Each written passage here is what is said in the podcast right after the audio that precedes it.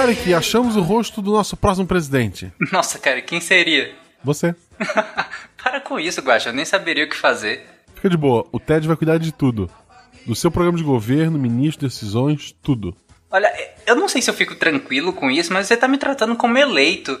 Nós não deveríamos primeiro pensar numa campanha e tudo mais? Tarek, você não sabe nada sobre democracia, né? Não, ma- mas. Relaxa, isso de campanha, conversar com o eleitor, o Ted vai resolver. O Ted venceu no Paro Ímpar e esse ano quem ganha é ele. E quando tudo acabar, você vai viver da grana do aluguel até o fim da tua vida. Aluguel? Que aluguel? E quem é Ted? Eu vou apresentá-los. Tarek, esse é Ted. Ted, esse é o Tarek. Ted é um reptiliano, ele vai usar sua pele por oito anos. O quê? Não! Pra presidente é 27, o nome é Emael, pela família e pela nação.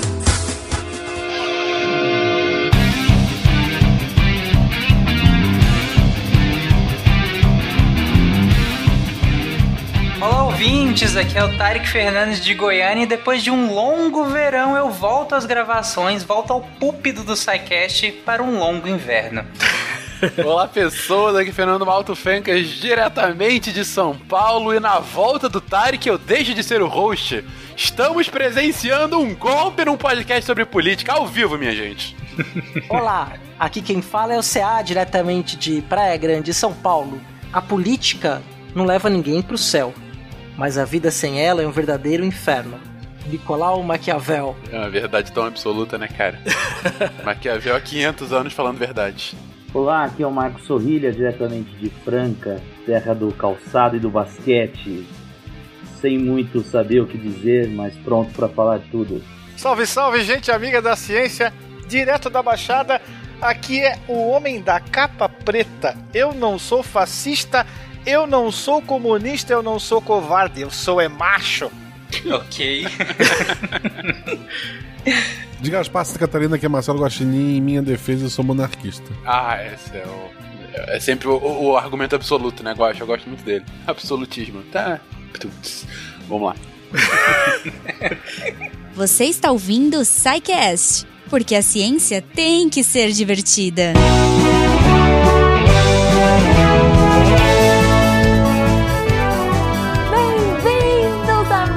sessão de recadinhos do SciCast. Eu sou a Jujuba.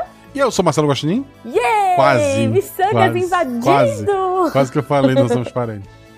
Eu também, quase. Guaxa! Oi. Que bom ter você aqui. Agora a gente vai. Você sabe que agora eu, eu assumi o lugar aqui, né? Eu roubei. é tudo um plano malévolo. Mentira, gente. A gente tá dando umas férias pro Fenquinhas, coitado. Muitos projetos aí à frente. Eu quero chamar todo mundo do SciCast pra gravar comigo. E claro que eu não podia deixar, né, Guaxa, de gravar com você. Exato. E Guaxa, eu tenho um motivo especial pra trazer você aqui. Hum, Além de, claro, miçangas. Catim! Catim. Você está agora com um novo projeto. isso, eu estou independente agora, estou com um projeto só meu. Ah, O projeto é nosso, é do- é do Portal Deviante. Mas eu tô com RPG, que não sei se tu sabe o que é RPG, em português é Realidades Paralelas do Guaxinim, Exato, todo mundo sabe disso. que ao contrário, tem muitos podcasts de RPG que, eu escuto e tal, não, não cabe citá-los todos, mas eles têm aquele negócio de quando acaba, tu tem que esperar o próximo episódio. Às vezes é uma semana, às vezes um mês, às vezes um ano, né? Uhum. Mas a minha meta pra esse podcast é todo episódio tem início, meio e fim, é uma história completa. Então já saiu Muito o primeiro, a ideia é sair uma vez por mês. O próximo tá previsto pra última quinta-feira de junho, mas deve sair antes. Então escutem o primeiro episódio, tá muito, muito bacana. Cara, tá muito engraçado mesmo. Eu ainda não terminei, mas eu tô no meio e tá uma aventura bizarramente divertida. Então, assim, não percam, não, não deixem de ouvir as meninas aprontando altas confusões com Guaxa. Isto. Falando em altas confusões, Guaxa, é, eu e mais uma galera do Sequest aprontamos altas confusões no stand da Fini, num evento que chama Grink. Foi muito divertido. Se você não viu, acho que dá pra ver ainda nas redes sociais. A gente fez uns stories, a gente fez umas lives muito loucas, a gente entrou num labirinto. Eu e a Nanaka, a gente tipo arrebentou com o Pena e com a Thaís, se não me engano, que entrou com ele. Perderam feio. É, foi muito divertido, foi muito legal. Eu queria agradecer mais uma vez o pessoal da Fini pelo apoio que eles nos dão, pelo apoio que eles dão a toda a mídia, né? A, a- a mídia podcast. E claro, pelas balinhas que eu comi até morrer, gente. Porque, meu Deus do céu. Tô no Sugar Rush até agora. Senhor Fini, um beijo pra você e na, na próxima eu, eu vou, eu acho. Exato. Quase que o Guaxa veio, mas não deu. É, vez. mas tipo, o Brasil tá meio complicado em viagem de longa distância. É, tá um pouquinho. Mas, gente, não deixem de mandar um beijo nas redes sociais pra Fini, em Isso. nosso nome, pra que eles saibam o quanto faz diferença um apoio desses. E eu comer mais bala, por favor. Isso. Fini abriu o sorriso, isso é fato. Abriu, sorriu, exatamente. Eu comi uns ursinhos hoje, foi bem bom. Mas, Juba, outra coisa que é muito importante estar lembrando dos nossos ouvintes Uhum. é que o SciCast quer saber quem é você, o que você come, onde você. Não, mentira, não é tudo isso. Mas a gente vai fazer uma pesquisa para saber o perfil dos nossos ouvintes. A gente sabe que tem gente muito nova que escuta, lá pelo Derivados Uhum. sobre tem as meninas lá de, de 8 e 11 anos, se não me engano. E a gente tem gente muito é, vivida que também escuta a gente. Experiente. experiente. Isso, isso. de level alto. Isso. Tem muitas pessoas de level alto que escutam gente queria saber quantos de cada lado, como é que é, que tipo de episódio vocês gostam mais. Exato. Onde vocês estão, né? No país, fora do país. Enfim, essa pesquisa é muito importante pra gente saber quem são vocês e, claro, pô, com isso a gente produzir muito mais é, pensando no nosso público-alvo. Exato. E aproveitando que você já tá preenchendo um formulário, aproveita e preenche outro. Guaxa, as pessoas sempre perguntam pra gente: Poxa, como é que eu faço pra fazer parte do Deviante? Eu queria ajudar, eu queria colaborar. Seus problemas acabaram porque nós estamos procurando novos redatores pro portal. Isso, e é redator, gente, pra escrever, não é gravar, não confundir. Não, a gente tá procurando redatores. Se o, o Tarek, com aquela empolgação toda, sempre fala, né? Ah, tem os textos também. Gente, os textos são demais. O processo ah, de, de produção, o grupo dos redatores é muito Exato. legal. É, é uma troca diária, assim. Eu acho que é, os textos são de uma qualidade absurda. Então, se você acha que você pode contribuir e se você quer contribuir e aprender com a gente nesse processo, porque assim, eu escrevo às vezes, eu dou meus pitacos de games lá, de entretenimento, enfim. Então, não- você não precisa ser um super expert, você tem que ser uma pessoa empolgada, que gosta de pesquisar, que gosta de escrever. As portas estão abertas, esperamos o seu contato também. Aí no post tem o formulário para você preencher. E esperamos vocês. Exato, esperamos vocês que é especial. E falando em pessoas especiais, Hum, o Malta pediu pra gente mandar um abraço essa semana pra uma pessoa que tem o nome real, eu acho, que é Pedro Miguel Moraes Vilela Costa Braga Santiago. meu É Deus. tipo a família imperial, né? Não tem. é Faltou um Orleans de Bragança. Pois é. Não, mas olha só, o cara é meu primo, porque ele tem um Vilela aí. Ô primo, beijo Ah, pra você, Pedro ser. Miguel. E é primo já, já, já adotei. É por isso que a tua arroba é Jujubavi, o Via de Vilela? Exatamente, exatamente. Ah, tá. Eu não sou Gostinho, tá? Minha arroba é Marçal Gostinho, mas não sou Gostinho. Viu, Catinho de passado? Justo, Então justo. queríamos mandar um abraço pra ele porque ele é ouvinte nosso de muito tempo. Sim! E ele é aluno da escola de inglês do pai do Malta. É um tipo de nepotismo assim que pediram pra gente mandar um abraço. tá mandado abraço. Mas olha só, se você quiser que a gente mande um abraço pra você, você pode mandar um e-mail pra gente no contato@saicast.com.br ou escrever aí no post seu recadinho e com certeza ele será lido, será abraçado virtualmente e será muito bem-vindo e pode ser que ele seja lido no Derivadas. Isso. Pode ser que o nosso abraço você não ganhe, mas da Cris da Thaís, certeza que você ganha. Com certeza, com certeza. O SciCast, assim como o Portal Deviante, o Contrafactual e outros podcasts, o Spin de Notícias, tudo isso só existe porque existem apoiadores, existem patronos. Então você pode estar apoiando o SciCast é, no PicPay, no Patreon. O que mais Uhum. pode? Um monte de coisa. Tá tudo no post, Um monte de coisa, um monte de coisa, gente. Então, Isso. assim, não- se você puder e se você quiser apoiar esse projeto, hum, desde já, nosso muito obrigada. E Guacho, eu acho que tá na hora da gente ir pro episódio, porque esse episódio tá muito bom e tá no- sempre no timing, né, cara? É sobre caminhão? Não, é sobre ismos da política. Melhor a gente ir de bike essa semana. Deixa o caminhão aí e vamos de bike. Eu fui na garupa. Tá bom, vambora.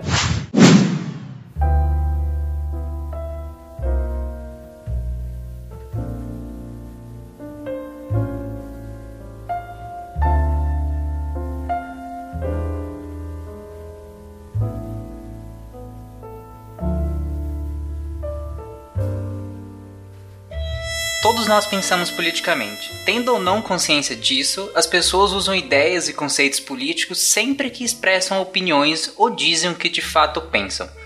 Nossa linguagem cotidiana está repleta de termos como liberdade, igualdade, justiça, direitos, e da mesma forma as pessoas costumam usar palavras como conservador, liberal, socialista e fascista para descrever o próprio ponto de vista ou demonizar o de outros. No entanto, embora esses termos sejam familiares, raras às vezes são usados com precisão, e quem profere, em geral, não compreende exatamente os seus significados. Sem os nossos ismos, quem somos?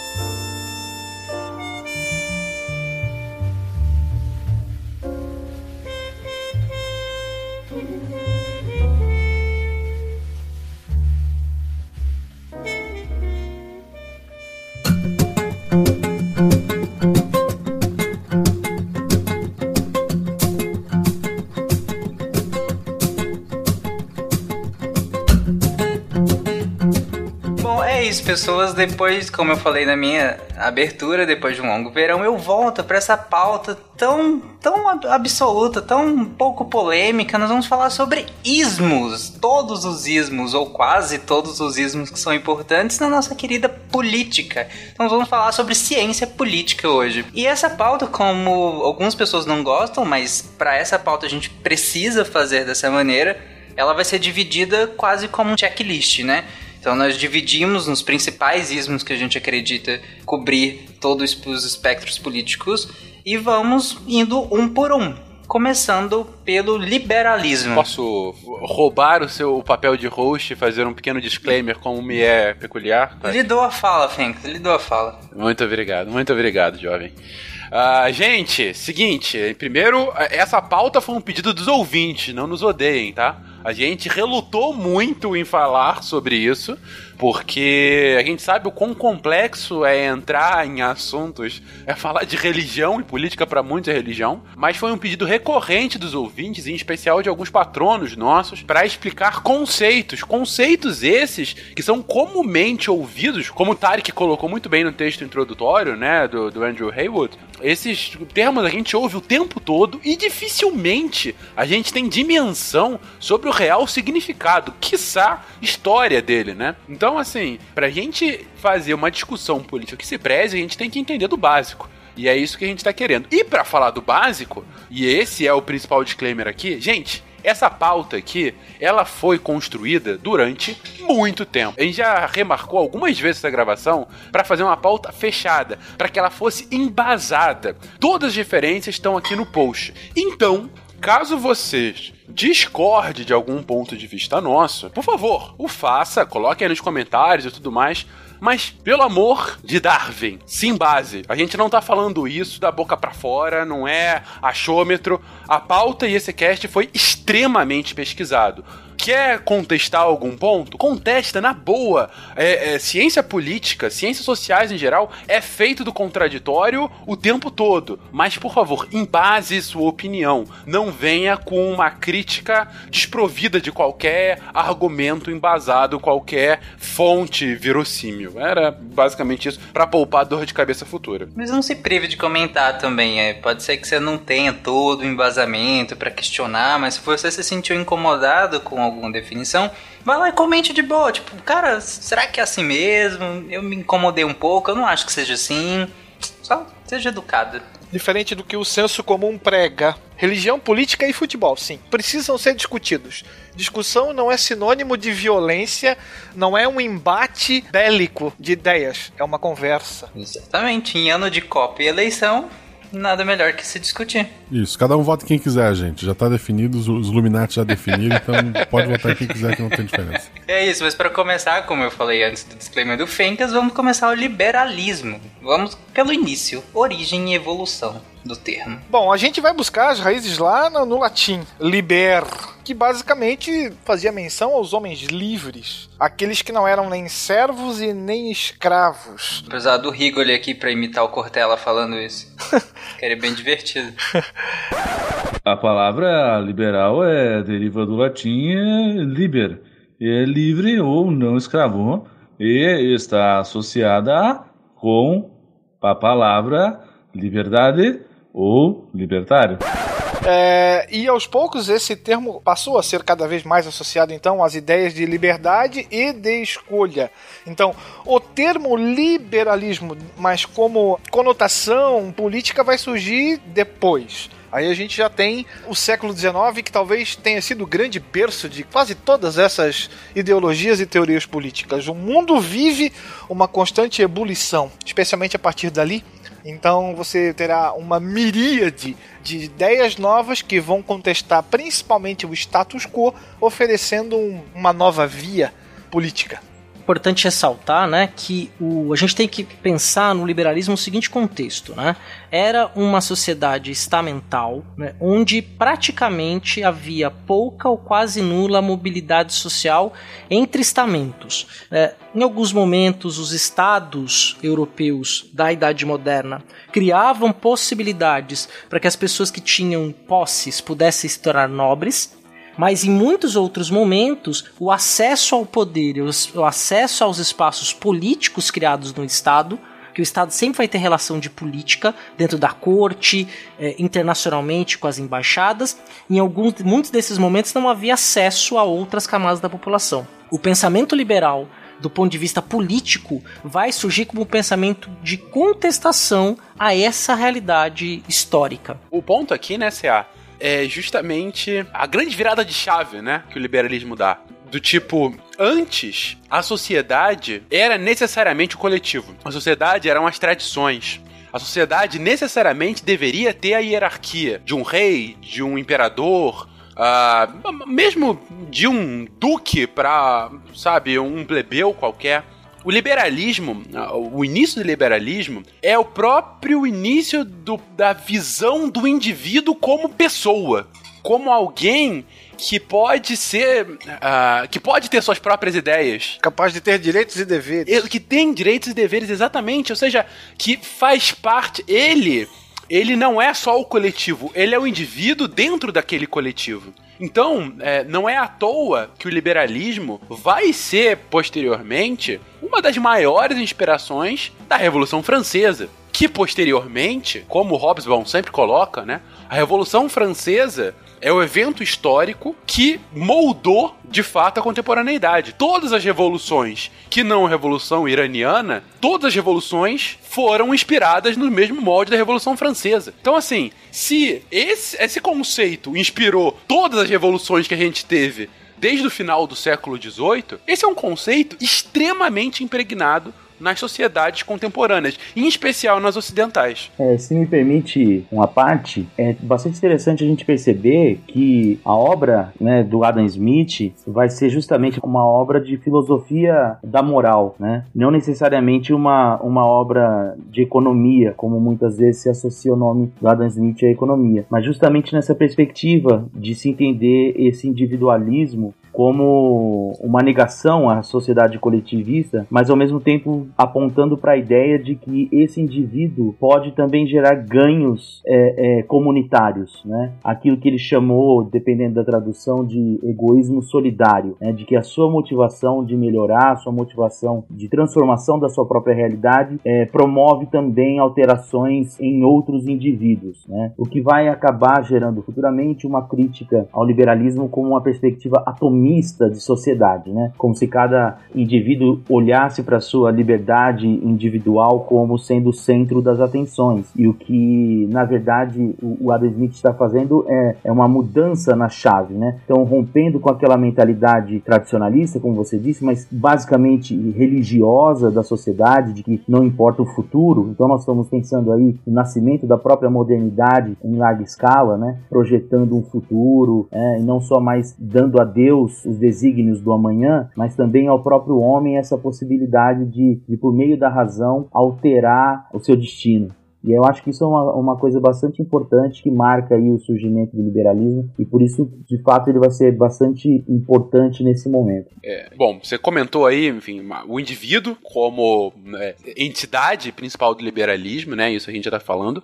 O Surrelia traz aqui a razão, né? Nossa, como a razão é fundamental para que a gente entenda o liberalismo e esse período. É o momento em que a racionalidade começa a questionar justamente os dogmas ah, religiosos. Você só consegue superar o dogma religioso quando você coloca alguma coisa no lugar. E qual é essa coisa? É a razão. É você ser capaz de uh, uh, entender por si próprio, sem uma explicação necessariamente divina, os desígnios da natureza. E isso é fundamental também para entender essa individualidade. Agora, uh, um ponto fundamental que o liberalismo vai trazer ainda hoje, e o Will até já comentou antes o termo liber, né? É a questão da liberdade. Né? Liberdade é um pressuposto. Até hoje você tem uma, uma corrente muito grande política defendendo a liberdade acima de tudo. Tudo tem que ser sujeito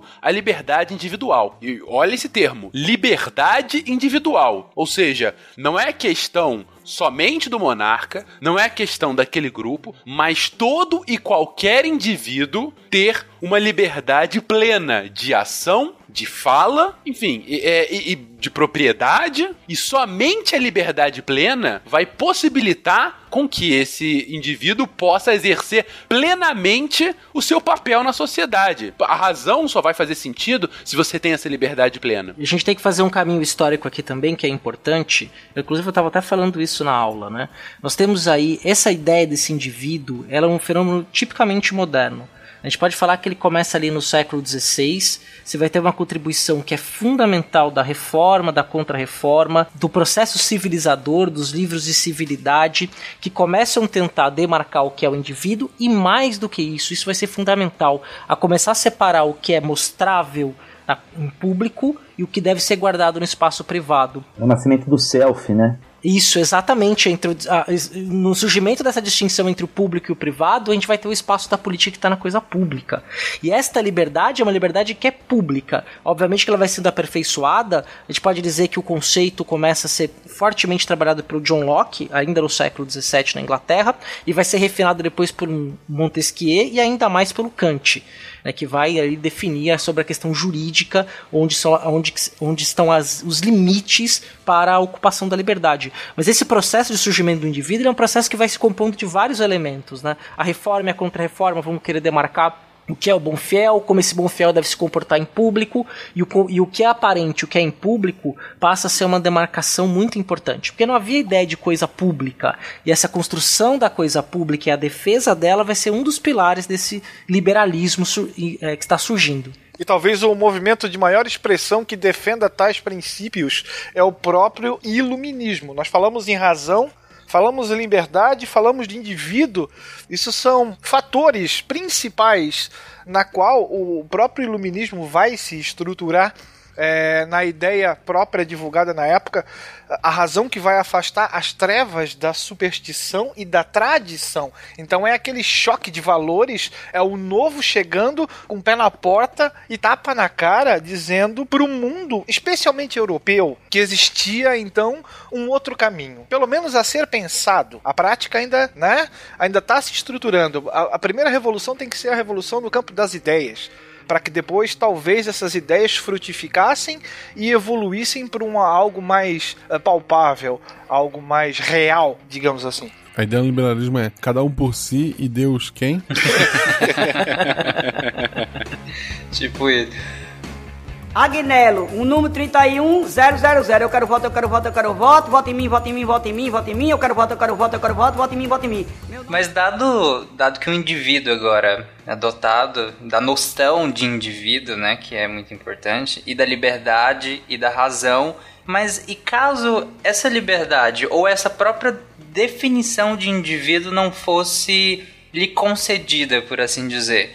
Aí eu acredito que entre a definição de justiça. Tá errado? A própria noção de justiça, ela vai ser uma construção né? Porque assim, quando o Estado se forma, ele vai se basear dentro de um código jurídico. Normalmente os Estados absolutistas pegam lá no direito romano uma tradição para se formar enquanto Estado. Haviam elementos de justiça nessa Europa. Né? Obviamente que essa justiça ela era a do sim e do sim senhor. Ela ia para um lado só. Não existia, por exemplo, o direito à defesa que você tinha que provar que você era inocente, não o contrário. Não tinha que provar que você era culpado. Né? E mais do que isso, e aí é um ponto que vai ser importante, havia também uma forte influência do Estado nos negócios. Diferentemente do que alguns autores colocavam, a burguesia, quando ela começa a expandir, não foi para fazer como servir como um contrapeso para a aristocracia na centralização da monarquia. Né? Então, assim, você tinha uma classe surgindo, começou a ameaçar os aristocratas, e aí o rei unificou tudo e trouxe os aristocratas para o seu lado. Não. Você teve primeiro uma consolidação de um Estado com parâmetros jurídicos únicos e, mais do que isso, uma economia unificada, e essa economia unificada nos Estados é que deu as possibilidades possibilidades para a ascensão de uma burguesia. E essa burguesia que passa a enriquecer e passa a ganhar muito dinheiro, ela vai querer também começar a participar do processo político e mais do que isso. Já que a questão é individual, a propriedade também é individual, ela vai basear um dos seus pilares na proteção da propriedade privada. E tem um, um ponto também, né, Tari, que você comentou essa questão do papel da justiça, quando tem esse, esse, esse entrave, né, com relação à liberdade. Isso me lembra um outro ponto. Vamos considerar o seguinte dilema. Liberdade de expressão, cara, que coisa que é é, é, bombardeada hoje o tempo todo, né?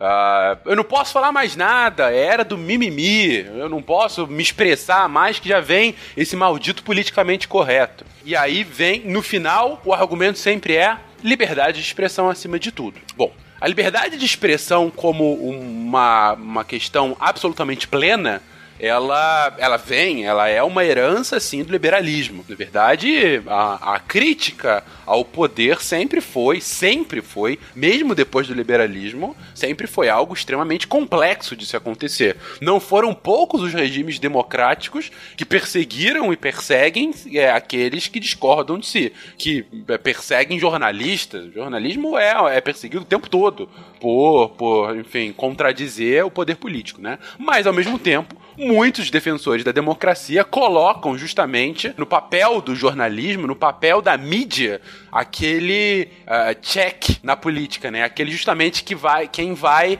garantir que a política de fato seja feita em prol da população. Pois bem, mas a gente volta para a liberdade de expressão e mas se a gente vem para uma seguinte situação hipotética. Chega o Guaxa e fala: Viva a monarquia! Guaxa, monarquista nosso aqui, a gente sabe que defende há muito tempo fala, viva a monarquia. Exato. É, e aí o Tarek vai e fala, não, mas a monarquia é um governo absolutista, ele não é democrático, não sei o que e tal.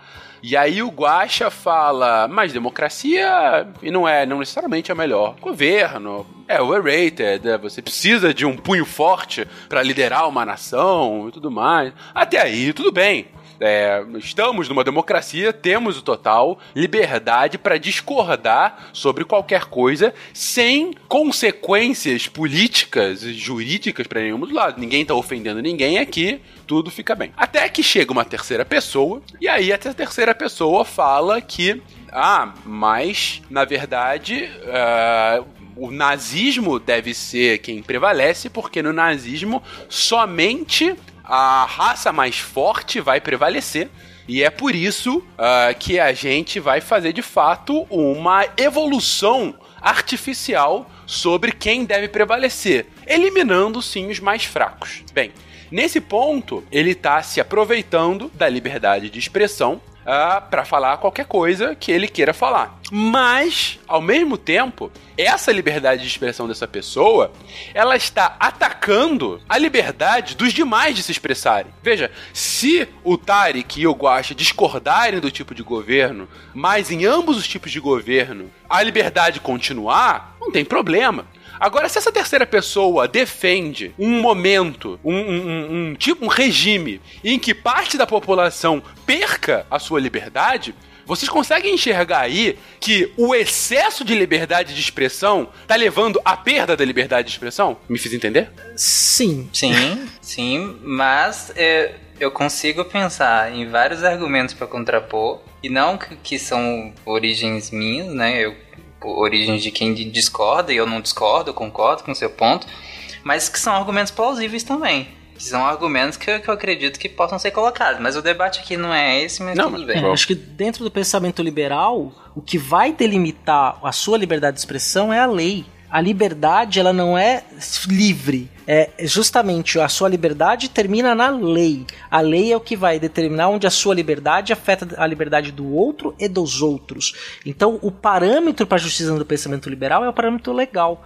Até o próprio Kant vai dizer, por exemplo, que diferentemente do, do John Locke, que defende, por exemplo, o direito à rebelião, caso seja um governo tirânico, a desobediência civil, né, dentro do parâmetro de civilidade que forma o indivíduo, por isso o Tratado do Governo Civil, primeiro e o segundo tratado, o Kant vai dizer que ninguém pode se rebelar, porque a gente as leis que estão aí fomos nós que aceitamos que elas estivessem colocadas. Então a lei vai. Liberdade de expressão. O que é liberdade de expressão? É isso. Tem um enquadramento na lei. Assim como imprensa. Existem os crimes de imprensa. Eu não posso chegar, por exemplo, e falar, sei lá, que é, o Guacha ama de paixão o Tarek. Né? Estou caluniando o Guaxinim se eu falar um negócio desse publicamente, sem provas. Isso, os, os, personagens não podem. Os personagens não. Agora o Marcelo Matos e o Tarek Fernandes é diferente da brincadeira aqui. Quer dizer, fiz a brincadeira, eu não posso falar uma inverdade, caluniar alguém ou acusar alguém de uma coisa muito grave, ou destilar um preconceito publicamente, né, algo que é proibido pela lei. O que vai limitar a minha liberdade de expressão é a lei. Então quando a gente estabelece parâmetros porque é a liberdade, a gente tenta impedir, por exemplo, que alguém defenda o regime nazista. A legislação brasileira proíbe qualquer tipo de apologia ao regime nazi-fascista, ao nazismo, seus símbolos, inclusive. Então, se alguém estiver se expressando a esse favor, a lei nos, dá, nos permite que a gente impeça que essa pessoa se pronuncie desse jeito. Não, perfeito. Não, mas assim, Vamos lá, o, o, exemplo que o, que o Fencas deu. Eu falando, ah, eu só vou da monarquia, eu sou só um idiota. Não tô ofendendo ninguém, espero. A pessoa começa a defender o nazismo e as ideias de, olha, X tipos de pessoas de uma etnia, de uma orientação sexual, etc., deveriam morrer para ter uma raça superior automaticamente está tirando liberdade de outras pessoas. É, é, justamente esse o paradoxo que eu quis colocar, Gosto. O, o CA falou que aqui o limite, dentro do liberalismo, o limite da nossa liberdade, como a liberdade de expressão, que é um deles, seria a própria lei, o próprio texto da lei. E eu, eu, comentei que a lei ainda assim poderia ser arbitrária. Claro, qualquer lei é arbitrária. Qualquer. Você não tem nenhuma lei natural. Se você levar em consideração a teoria do contrato social, o governo surge por um acordo ou por um consentimento dos governados. Então, é, é, aquela, aquela situação de você proteger a liberdade contra a própria liberdade. Né? É, a liberdade de um pode é, ferir a liberdade de outrem. Então ele pode ser encarado, a liberdade pode ser encarada como uma ameaça à própria sociedade. E ao mesmo tempo, ela também é ameaçada por outras. A lei vai surgir como talvez norteadora dessa situação. A proteção, vamos colocar entre aspas, da sociedade é a lei. Logo, ela tem que ser elaborada pela própria sociedade, que sabe o que é melhor, pelo menos em teoria, para si. Não que isso na prática venha a resultar, venha a ter essa consequência básica. Locke já dizia que a liberdade só pode existir dentro da lei. Fora dela, você está uh, correndo o risco de ser engolido pela própria liberdade. E no, no limite, quem coloca isso alguns séculos, dois séculos depois, é ou um dos principais filósofos da ciência, que é o Karl Popper. Popper, ele coloca justamente isso que a gente chama de paradoxo da tolerância, em que ele fala que quando há o excesso da liberdade, ele oprime o potencial de liberdade dos demais, você tem que limitar essa liberdade para isso. A lei é um veículo do liberalismo que já faz isso há algum tempo. É, é muito interessante a gente trazer sempre em voga esse paradoxo da tolerância, uh, justamente para ter uma visão crítica dessa liberdade de expressão absoluta à crítica. Entendeu? Esse que é, que é o ponto a se colocar. Porque se você coloca a liberdade de expressão é, de forma absoluta, você pode escalar para esse tipo de cenário que a gente está colocando aqui. E daí vem essas proteções, principalmente proteções a minorias. E isso é uma questão que todas as democracias vão sempre uh, conversar sobre, que, horas, a democracia é um governo, sim, da maioria. Ora, a gente votou para que a maioria escolhesse os rumos desse nosso grupamento político. Contudo, não é uma tirania dessa maioria. Diversos filósofos falam sobre o perigo da tirania da maioria. E essa tirania da maioria é quando justamente você começa a oprimir silenciar, escantear essa minoria de forma com que ela perca direitos do que a maioria tem e não estejam em pé de igualdade. Que é a noção de equidade, né? Exatamente, mas então é- esse é o ponto. Daí essa limitação da liberdade. A liberdade é um pressuposto fundamental do liberalismo, mas nem o mais ferrenho do teórico liberalista vai considerá-la absoluta. E isso, hoje em dia, para os debates, para o nível dos debates políticos que a gente tem ouvido hoje em dia, isso é fundamental que a gente repita. Nenhuma liberdade pode ser absoluta, porque a liberdade absoluta pode gerar ausência de liberdade. Quero 10 mil votos para comprar uma Hornet e um Honda Civic. Mas o que der para fazer, nós iremos fazer. Efraim, 25780. Com Fábio Sato, 23. E justamente por isso, né, que o Fencas acabou de colocar de maneira perfeita, é que o Kant fala que agir contra essas leis é agir contra nós mesmos. Né? Porque nós, e o Will tinha colocado muito bem, que formulamos a lei enquanto sociedade. Né? Então é agir contra si próprio. E ninguém pode agir contra si próprio. Voltando no John Locke, ninguém pode abrir mão da liberdade nem da vida, nem da propriedade. E a liberdade é uma propriedade do indivíduo, assim como a própria vida. né? Então, isso está tudo enquadrado dentro de uma lógica filosófica, de uma construção de 200, 300, 400 anos de pensamento e que se congrega nisso que a gente está dizendo aqui. E diferente do que se pensa, quando normalmente você ouve estampado o termo em letras garrafais liberalismo. O Estado não é criado para uma elite, ele não é criado para explorar as massas, mas sim de um acordo entre todas as pessoas, todos os seus, olha só agora, cidadãos. Então ele vai agir como um juiz neutro para que todos os indivíduos ou que sejam os seus grupos possam buscar a resolução dos seus conflitos sejam eles singulares ou de uns com os outros. Então a ideia de exploração, eh, o preto e o branco não funciona muito bem. Então cuidado com essas rotulações também. Sem dúvida. E aí, o que vai estar em jogo é a expansão dessa cidadania para um número maior de pessoas ao longo da história, né? gerando a expansão de direitos né? para grupos que não necessariamente tinham acesso a ele. Então é isso é algo que está tá se construindo né, a partir de uma premissa liberal da liberdade enquanto uma propriedade do indivíduo, né, da vida enquanto uma propriedade do indivíduo, e que vai ser discutida, por exemplo, na questão da escravidão ao longo do século XIX. Né? É, se essas pessoas escravizadas tinham direito a, a, a gozar dessa liberdade ou da, da, sua, da sua própria vida, né? Ah, e depois também sobre a necessidade do Estado em garantir que essas pessoas tenham condições para gozar da sua própria liberdade. né? E aí passa toda uma, uma, uma reformulação dentro do próprio pensamento liberal da ideia dos direitos negativos para os direitos positivos, né? sobre os direitos que eu tenho, que eu posso exercer independente de outro, né? e dos direitos que para eu exercer eu dependo do outro para me prover. Da mesma forma como a questão da liberdade negativa e da liberdade positiva, que também vai se alterar dentro do pensamento liberal ao longo do século XIX e, ao- e- e já no século XX ganhar mais força a ideia da liberdade eh, positiva, né? Que essa liberdade do liberdade negativa é a liberdade do autoconstrangimento, né? Dos limites que eu imponho a mim mesmo, enquanto a liberdade negativa são os limites que o outro impõe a mim na busca pela enquanto eu estou na busca dos meus dos meus objetivos, né?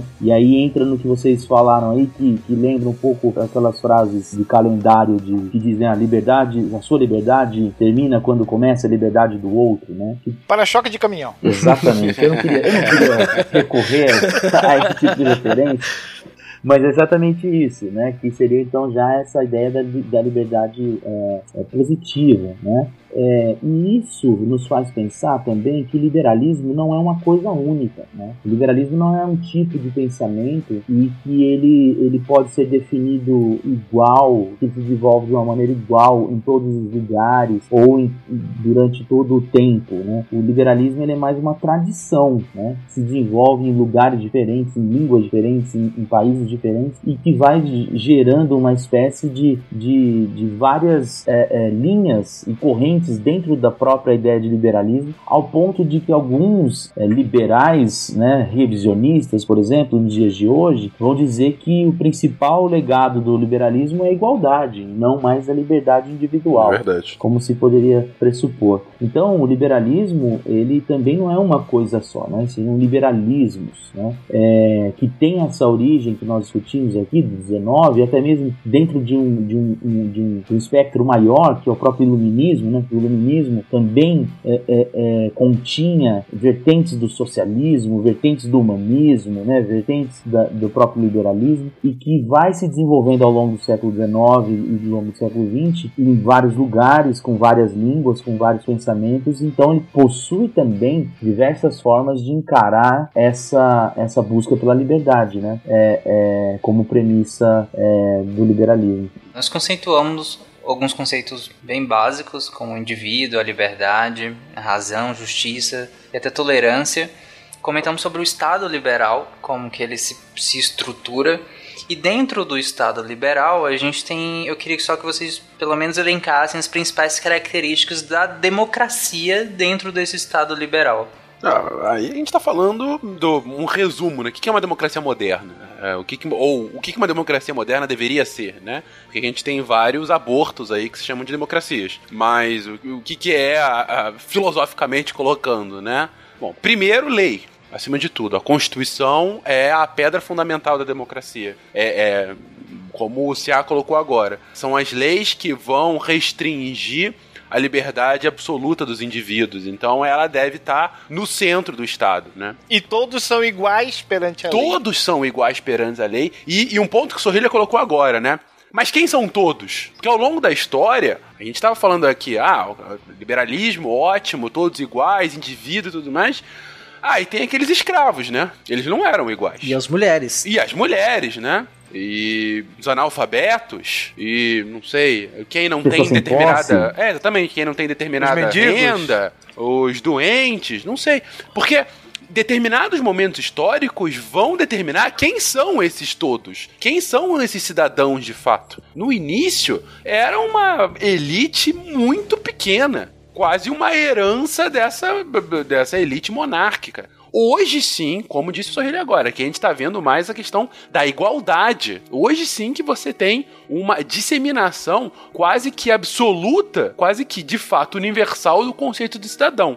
E todos eles, sim, iguais, ao menos teoricamente, perante a lei. Igualdade jurídica e igualdade política. Exatamente. Ou seja, cada cidadão um voto, que é um pressuposto da democracia. Independente da exatamente. sua renda, independente do seu gênero, da sua idade, não importa. Se você tem direito a voto, e em geral as democracias possibilitam esse direito a voto junto com a maioridade, né? 16, 18 anos, pronto. A partir daí, todos têm o direito, e alguns têm obrigação, como é o caso do Brasil, que tem voto obrigatório, de depositar o seu voto. E tá- cada voto vale o mesmo do que o outro. E a maioria ganha. Então, assim, isso é uma igualdade de fato. Porque você não tá também nem excluindo parcelas dessa população. Ah, e uma coisa que é fundamental, que foi uma construção que também vem, muito herança da Revolução Francesa. A gente vai entrar mais nisso quando a gente falar em castes específicos dessa construção histórica, gente. Mas é o sistema de, de pesos e contrapesos, né? Você tem os poderes constitucionais. Em geral, as democracias se fundamentam nos três poderes básicos de executivo, legislativo judiciário, né? Você tem um órgão que executa, um órgão que legisla e, e controla a execução do executivo e um órgão que julga essa dinâmica entre os dois primeiros. E esses três poderes não podem se exceder uns sobre os outros, não podem entrar institucionalmente um papel num dos outros. Porque senão você teria um poder absoluto, que é justamente o que essas democracias estavam querendo substituir do absolutismo. Lembrando que o Brasil, quando tem a sua eh, monarquia, ela tem uma constituição. Ela tem três poderes. Ela é uma, uma, é uma constituição tão sensacional que não tem nem três poderes, tem quatro, né? Só que o quarto poder, ele anula os outros três. Ele era absoluto. Então, assim, é justamente esse sistema de pesos e contrapesos do próprio governo se balanceando que é tão fundamental para a democracia liberal. Eleições regulares, cíclicas, né? Para não ter também ah, ditadores eternos. Ah, liberdade de associação, pluralismo político. Ah, em geral, você pode se representar junto a um outro grupamento com aqueles seus ideais políticos. O Brasil leva isso num extremo com mais de 30 partidos e ideologias ditas diferentes, né? Mas enfim, você tem essa, essa possibilidade, né? Detalhe para o ditas. É, a gente vai questionar o quão diferentes são muitos dos partidos do Brasil. Mas enfim, não vem ao caso agora. Mas o pluralismo, só o fato de você ter a possibilidade de ter mais de um já representa algo considerável. Antes você ou era súdito ou você era nobre. E o súdito diz sim, vossa majestade, né? É, você não tem uma outra via até aqui para dizer, peraí, e essa outra ideia não pode, não pode nem ser, ter uma voz, é nem voz ativa, ela não pode nem ser ouvida. Por que, que não pode ser feito de outra forma? Então não existe mais só o partido do rei, né? É, e, e, tão somente ele. A, a ideia do direito divino foi-se, já se esvaiu. E. Ah, bom, a gente tem o caso atual. Enfim, Cuba tem eleições desde a Revolução. A diferença é que só tem um partido, né? Então, assim, não tem a possibilidade de pluralismo lá. O Brasil tinha eleições mas eram dois partidos, enfim, é, com várias aspas, né? A Arena e MDB. E nem todo lugar tinha eleições. Em áreas de segurança nacional, por exemplo, não tinha eleição. Santos e Cubatão aqui na minha região não tinha eleição. Não era uma eleição universal. Por exemplo, os governos dos estados, só, a primeira eleição que acontece depois do golpe de 64 foi apenas em 1982. Uhum. Quer dizer, então né, e com limitações a liberdades civis e direitos individuais. Logo, ditadura, gente. Não é porque mudou de presidente, tiveram cinco presidentes generais que não era uma ditadura. Exatamente. Porque muita gente confunde isso, né? Porque tirou direito individual, tirou liberdade, é, desequilibrou os poderes, é, mudou o sistema eleitoral sem ser um sistema de livre competição e justo, você já não tem mais democracia, já vira ditadura. E olha, gente, usamos um exemplo da direita e um exemplo da esquerda. Olha só que coisa, né? Enfim. Sim. Sim. sempre colocando. E um último ponto que é fundamental, fundamental numa democracia liberal, é a economia capitalista. O liberalismo não poderia ter prosperado nos últimos 300 anos se não houvesse um sistema econômico como o capitalismo dando todo o suporte para que a população pudesse de fato prosperar sob esse regime. E, o, e a gente vai falar disso agora, a ideologia econômica capitalista que vem do liberalismo, ela está extremamente alinhada com os mesmos preceitos. Sem liberdades individuais, você não teria é, esse santo graal do livre mercado. Exato. Né? Sem a intervenção estatal, você não teria essa coisa maravilhosa que é a iniciativa privada. Ainda que a gente possa questionar do quanto o Estado interfere ou não na economia em vários casos históricos, mas enfim. É, tô falando teoricamente. Meu ponto é, é fundamental.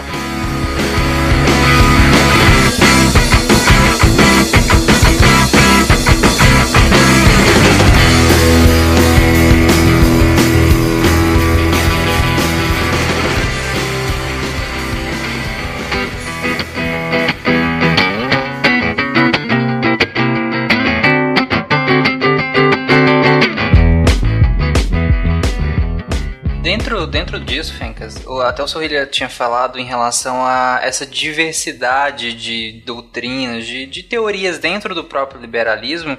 A gente pode pegar aqui dentro algumas dessas teorias dentro do próprio liberalismo clássico mesmo. O que que embasa até essas próprias características que você citou da, da democracia liberal, o que que embasa cada uma delas? Quais são as doutrinas que a gente tem dentro do, do desse liberalismo clássico mesmo, roots? Raiz, não Nutella. Moleque.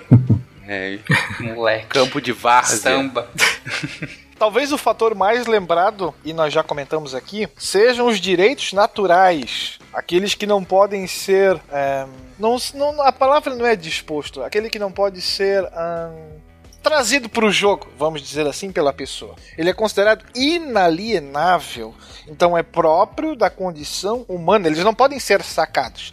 Você não pode é, perder esse direito. E aí, quais são os grandes direitos naturais que nós temos? A vida, que nós comentamos, a liberdade e, marotamente, claro, a propriedade, que vai ser inserido aqui num, num segundo tempo, vamos dizer assim. Então, a função do governo tem que ser mínima. Então, preserva-se a ordem pública, protege-se a sociedade dela mesma e protege-se a propriedade também. Perfeito. É, uma, é tanto que, a não ser que haja uma corrente extremamente anarquista, é, nenhum, por menor que a pessoa queira que seja o Estado, no mínimo, ela vai falar que o Estado tem que cumprir a função de segurança. Justamente para proteger a população dela mesma e proteger o direito à propriedade. Que esse, para o liberalismo clássico, esse é um direito natural. É, como disse Will, se você entende, a, você toma a letra, a teoria do contrato social, o direito à propriedade vem com o homem. O homem, ele precisa da propriedade e para isso você precisa de uma da segurança para que essa propriedade seja assegurada. Sim, né? Se você pega a própria Declaração de Independência dos Estados Unidos, ela vai falar isso, né? Todo existem as, os direitos que são verdades autoevidentes e, e que segundo o Jefferson é a vida, a liberdade e a procura pela felicidade, né? É, e que para garantir essas liberdades o Estado é criado, né? Com o consentimento dos seus comandados, né, com consentimento dos seus governados. Né. Para garantir isso, os governos são criados com o consentimento dos seus governados. Então, essa questão é, são, os direitos são naturais, né, mas isso não quer dizer que eles serão respeitados única e exclusivamente porque eles são naturalmente constituídos. Há que existir uma segurança sobre eles. Né. E, inclusive, né, Sorrilha, ainda falando da lógica norte-americana, um conceito que é bom também a gente sempre colocar aqui com relação ao debate político atual de posse de armas aqui no Brasil, que vem dessa, dessa época. Sempre há aquela comparação com relação à necessidade ou não de posse de armas. Eu não entro no mérito aqui no Brasil, eu sou contra, mas enfim, não, não vem ao caso aqui pro podcast. É contra, mas defende Harry Potter em todos os que estão armados, andando pela escola. Você tá vendo? Aí a gente conversaria duas vezes. Mas é, mas um ponto que eu quis trazer aqui é a comparação com a lógica norte-americana, né? Uh, diferentemente do Brasil, em que muitas vezes a posse, a, muito, a grande maioria da, das argumentações com relação à posse de arma é para defesa contra a violência da sociedade em geral, a lógica que embasa a posse de armas dos Estados Unidos vem dessa época, vem da Declaração de Independência, da sua Constituição, não é para proteger a sociedade da própria sociedade, e sim para proteger a sociedade contra a tirania do governo. Você permitia a posse de armas para que houvesse a possibilidade de uma insurgência da sociedade caso o governo eleito virasse tirânico. Ou seja, o governo não teria a, a, o monopólio da força. A, os próprios cidadãos poderiam se organizar e, tal qual fizeram contra a Inglaterra, poderiam fazer uma insurgência contra o governo tirânico, derrubá-lo e colocá-lo outro lugar. Então, assim, é, é, fazer essa comparação com os Estados Unidos, além, enfim, de toda a diferença socioeconômica dos dois países hoje, é conceitualmente absurda por conta disso. É no mínimo anacrônica. É no mínimo, no mínimo. anacrônica, sem dúvida alguma. É, eu acho que a palavra exatamente, é anacrônica, né? Porque o contexto é, é tudo. Os casacas vermelhas vêm vindo. Você tinha as, as milícias, né, norte-americanas para que poderiam ser mobilizadas contra esse governo. É porque uma coisa que é fundamental a gente não pode esquecer é que o Estado ele detém o monopólio legítimo da força. Né? Nós autorizamos que ele possa, em alguns momentos, dentro de parâmetros legais, tomar uso da força para nos proteger de nós mesmos. Né? Não é o cidadão comum que pode fazer fazer isso, né? É sim o Estado. Né? Mesmo dentro da, da, da, ideia de uma democracia liberal, um Estado liberal, o Estado ele não perde seu papel de importância. O que vai ser discutido muito neste liberalismo que a gente vê hoje, um liberalismo até esvaziado teoricamente, né? é a ideia de uma, de uma diminuição da participação do Estado na economia. Né? E aí você tem, por exemplo, governos liberais, e tivemos ao longo do século XX soluções liberais, na qual a solução para a crise foi Estado dentro da economia, como por exemplo o keynesianismo, que era dentro do pensamento liberal uma outra solução para esse Estado. É, mas aí já é uma é um momento que é da discussão, né? Que é a própria reformulação da ideia do liberalismo nos Estados Unidos, né? Que é essa uhum. ideia de que para você garantir as liberdades do Jefferson, você precisava de um Estado hamiltoniano, né? É, que, ou, ou seja, o Estado tem que garantir as condições mínimas para o gozo da liberdade para todos. Né? E aí já entra na discussão da, da própria captura que o Partido Democrata vai fazer do sentido de liberalismo, e aí ele vai se chamar de liberal, né? É, que é essa construção de que a, da liberdade liberdade positiva como superior à liberdade negativa. Né? Mas o que eu acho importante aí, e que nós estamos falando da questão do Estado, porque muitas vezes quando se fala de liberalismo, pensa-se na inexistência do Estado, mas se você for pegar no liberalismo clássico, você tem a ideia de que, e fazendo uma comparação com o anarquismo, como já foi dito aí agora há pouco, para um anarquista o Estado é sempre um mal, e para o liberal, o liberalismo clássico, o Estado é um mal necessário. Né? Exatamente. Então, por quê? Porque é através dele, pelos contratos que se firmam é, entre os, os, os membros da comunidade, é que ele vai fazer essa garantia da segurança e a segurança, entre outras coisas, da própria é, propriedade. E aí, essa captura que o, o, o Partido Democrata faz do liberalismo nos Estados Unidos é interessante porque vai gerar essa onda atual, né? Que, que são os libertarians, né? Que eles vão falar: olha, o liberalismo não é isso que o Partido Democrata atualmente fala. Né? O, liber, o, o liberalismo é, a, é como se fosse um retorno às raízes. Aí eles vão usar um outro um termo novo, né? Que é o libertário. Então, no caso do Brasil, existe essa apropriação do libertário que seria hum, desnecessário uma vez que é, aqui o termo liberalismo sempre esteve remetido a esse liberalismo mais clássico das ideias é, dos direitos individuais e, da, e das liberdades é, negativas. E quando a gente fala em liberalismo econômico, nós temos que lembrar de Adão. Uhum. Não o primeiro homem, mas o Smith. Não, mas existe uma piada que fala justamente sobre isso, que a economia come, começou com Adão, né? Seja ela a economia da, da, da plantação tal, com, a, com Adão é, é, bíblico, quanto a economia com Adão Smith. Existe, existe É. fato entre economistas essa, essa piada. É, e não, tá- não tá errado, né? Porque a gente pegar o conceito de economia tal qual a gente tem hoje, era muito diferente antes do Adam Smith, do Davi Ricardo, né? Era uma outra coisa, significava muito mais uma questão da vida doméstica. Sim. A economia não era o sentido que a gente usa hoje, uma coisa que é macroeconômica, que envolve a vida de todo mundo, que tem no, no jornal, que tá todo mundo preocupado o tempo todo, mas era um conceito que até o Adam Smith era algo que tinha a ver com a economia doméstica ou economia política, não necessariamente com o sistema econômico, por exemplo. A maçã foi um péssimo investimento, né? Ou não, né? Ou não, né? Que não é escassez, tá vendo? É. Ele vai dizer que a ideia do mercado e tudo mais, a gente tem que partir novamente da base no indivíduo, o indivíduo livre. Então, o mercado age dessa forma. O- as pessoas devem, são motivadas, aí, devem buscar os seus interesses, a busca pelo prazer que vai se dar através da aquisição e o consumo da riqueza. É, a gente vê isso muito na nossa sociedade atual, né? E aí a própria teoria econômica vai se buscar a base nesse utilitarismo. Até depois ele desenvolve o conceito de homem econômico, né? Então você diz que o, o ser humano é essencialmente egoísta e tem uma quedinha pela aquisição material. Então, embora cada um tenha a sua necessidade, a sua ideia, é, a economia vai funcionar de forma impessoal. E aí a gente tem a lei da oferta e da procura, né? Ou da demanda, como queiram. Buscando então uma prosperidade econômica e um bem-estar.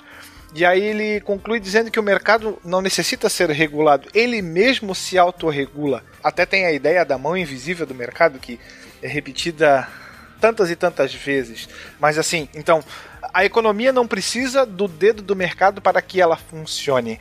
O próprio mercado caminha com as suas próprias pernas. É porque eu acho que existe aí uma, uma- um pouco de uma confusão desse, desse capitalismo é, pré-liberalismo, que é esse capitalismo que o Weber faz de fato a menção, né, da ética protestante, que é dos hábitos frugais e tudo mais, e o capitalismo liberal, ele já é mais hedonista, como vocês mesmos disseram, né, da questão né, do gasto, da, do bom viver, do, do, do, de- do, de- da- do desejo e tudo mais. A né? Busca do prazer. É. Com a busca pelo prazer, você alimenta o mercado. Exato. E aí eu acho que existe um pouco de uma distinção entre isso, porque pro liberalismo, se você for pensar para pensar, existe a igualdade é, jurídica, política, mas não necessariamente os, os seres humanos são iguais. Né? Então, se, por exemplo, na lógica, como o liberalismo ele escolhe o livre mercado para fazer a, a distribuição da riqueza, né? ah, pouco importa se você é a pessoa certa no lugar certo, né? É, e você fique rico por isso. Então não está necessariamente é, como, então, ou seja, como o, o, o sistema preferido do, do liberalismo para distribuição de riqueza é o livre mercado e o livre mercado não não não precisa de virtudes, né? o, o quem atende mais eficientemente as demandas do mercado é coroado por ele. Então não necessariamente quem mais trabalha, quem mais se dedica vai ser mais próspero dentro do, do livre mercado, né? Porque ele não parte do, do, do pressuposto que as pessoas têm talentos iguais. Ou seja, quem consegue gerar um benefício para o mercado de maneira melhor e mais rápida, não necessariamente o cara precisou ralar um monte para saber fazer isso. Então, não necessariamente quem trabalha, é, é, é, o, o, não necessariamente então a sua recompensa é diretamente é, equivalente ao seu esforço, mas ao que você gera, né? A riqueza que você gera a partir do que você sabe fazer. Então, às vezes, eu acho que existe uma, uma visão um pouco distorcida da meritocracia é, que, que aproxima ela do liberalismo, quando na verdade é, é, essa meritocracia não necessariamente ela está pautada é, em pressupostos liberais. Então, o quanto de benefício você pode gerar independe de como você de como você conseguiu fazer isso, né? Desde que você gere um benefício é, é, é, grande para o mercado, pouco importa se você nasceu sabendo aquilo ou se você passou a vida inteira fazendo aquilo. Né? Pensando aqui, por exemplo, eu posso treinar todos os dias, eu não vou jogar a bola do Neymar, né? E aí o Neymar vai receber uma bala para isso e eu vou receber zero, nem vou passar na peneira do Francana aqui. É... Saudosa. É, então como é que como é que fica essa relação? O mercado, o livre mercado, ele não ele, ele pouco importa se o cara é, passou a vida inteira é, se dedicando a algo ou não. Então eu acho que essa visão de meritocracia que às vezes a gente pensa, ela parte de um pressuposto que não pertence ao liberalismo, né? Que é a ideia de que as pessoas são é, iguais e se elas se dedicarem iguais e tiverem condições iguais, elas vão é, conseguir produzir bastante coisa e serão premiadas por isso, né? Para o liberalismo a lógica não é muito isso, não é muito essa. É o, o quanto, o quanto eficiente eu posso ser para atender as demandas do mercado, né? E aí a partir disso, uh, pouco importa se eu sou o cara certo no lugar certo, ou se eu sou o cara que e fiquei rico por isso, ou se eu sou o cara que me dediquei a vida inteira e fiquei pobre. A única coisa que importa é se eu não estou trapaceando para isso, né? Então eu acho que é só o, o meu pequeno pitaco sobre essa questão da meritocracia, que ela geralmente ela é associada ao liberalismo e eu não vejo necessariamente como um valor liberal a meritocracia, né? Eu estou falando isso isso, inclusive, baseado num texto muito interessante da professora Andrea Fagion, da UEL, que ela é uma filósofa feita pela, formada pela, doutorada pela Unicamp, mas ela é professora da UEL, e ela tem um texto que ela publicou no Estadão que significa, o que significa ser um liberal, né? E aí ela fala, existe uma associação um pouco equivocada da meritocracia com, com o liberalismo, né? E ela parte dessa ideia de que para o liberalismo o que importa é o quanto que você consegue devolver, né? É, é, para ele, não importa como, né? desde que você não esteja roubando para isso. A coisa tá feia, a coisa tá preta. O negócio é votar no capeta. 7766. Eu sou o Toninho do Diabo, por isso eu taco fogo. Só pegando o, um gancho com o que a gente estava comentando anteriormente, Fazendo um contraponto, seria como se a lógica weberiana considerasse um fundo moral, até por questionar a questão do, do protestantismo, enquanto a lógica liberal é um fundo muito mais pragmático, não importa na verdade a moral.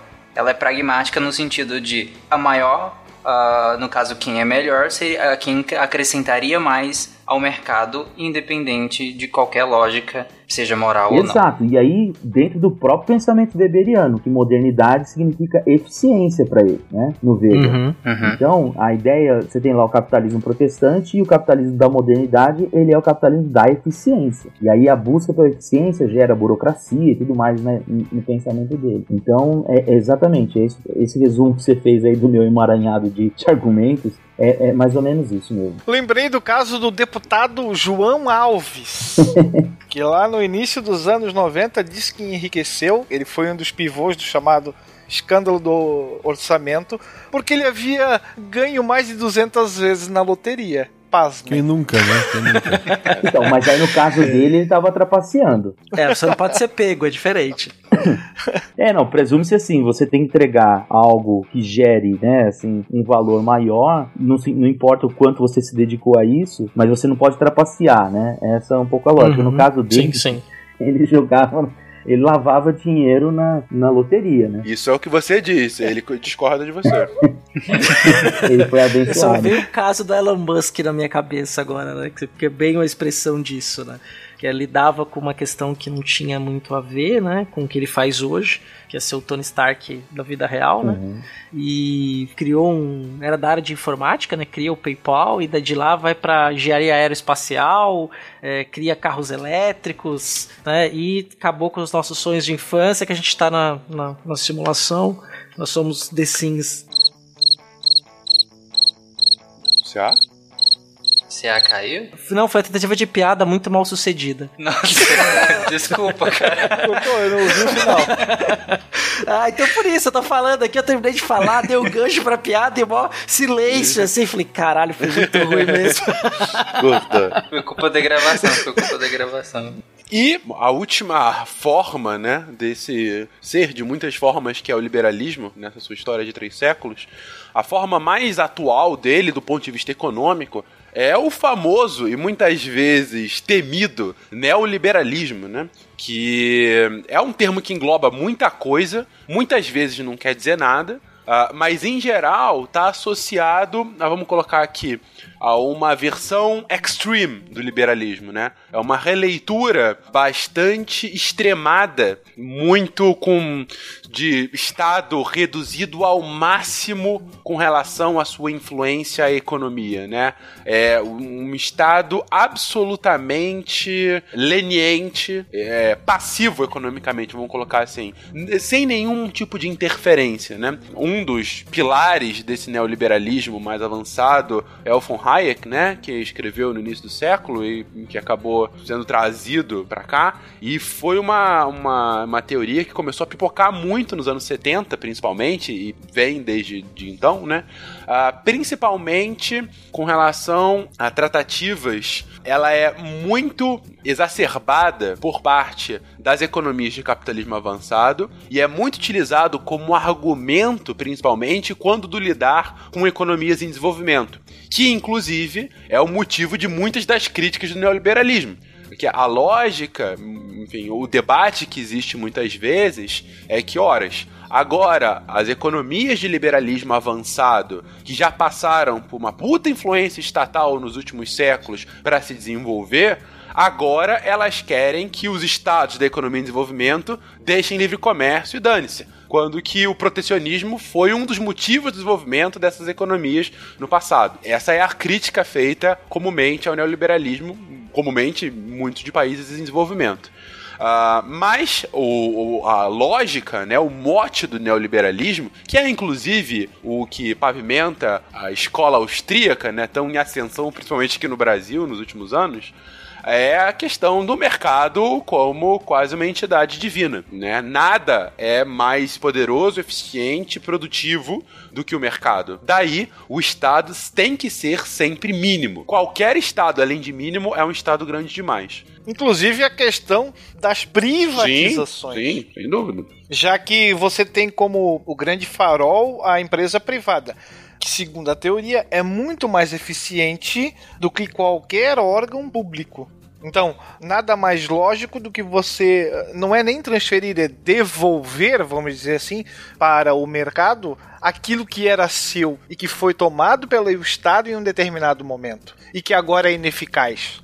Sendo privado, ele é mais eficiente, daí vai gerar mais empregos, vai gerar, vai movimentar mais economia, vai gerar mais crescimento econômico, crescimento esse que vai acabar sendo distribuído naturalmente pela população por conta dessa empregabilidade maior. Ou seja, a ausência de Estado é, e daí o controle quase que absoluto dessa mão invisível vai fazer sempre com que haja a alocação mais eficiente possível de recursos. E uma economia é, plenamente em funcionamento. A ponto de que economistas neoliberais mais extremados, e aí eu coloco a escola austríaca principalmente, é, eles são contrários até a intervenções de Estado em momentos de crise. A escola austríaca criticou o que os Estados Unidos fez durante a crise de 2008 de resgate aos bancos, falando que não, que os bancos se ferrem mesmo, isso é economia, é, e aí outros mais eficientes surgirão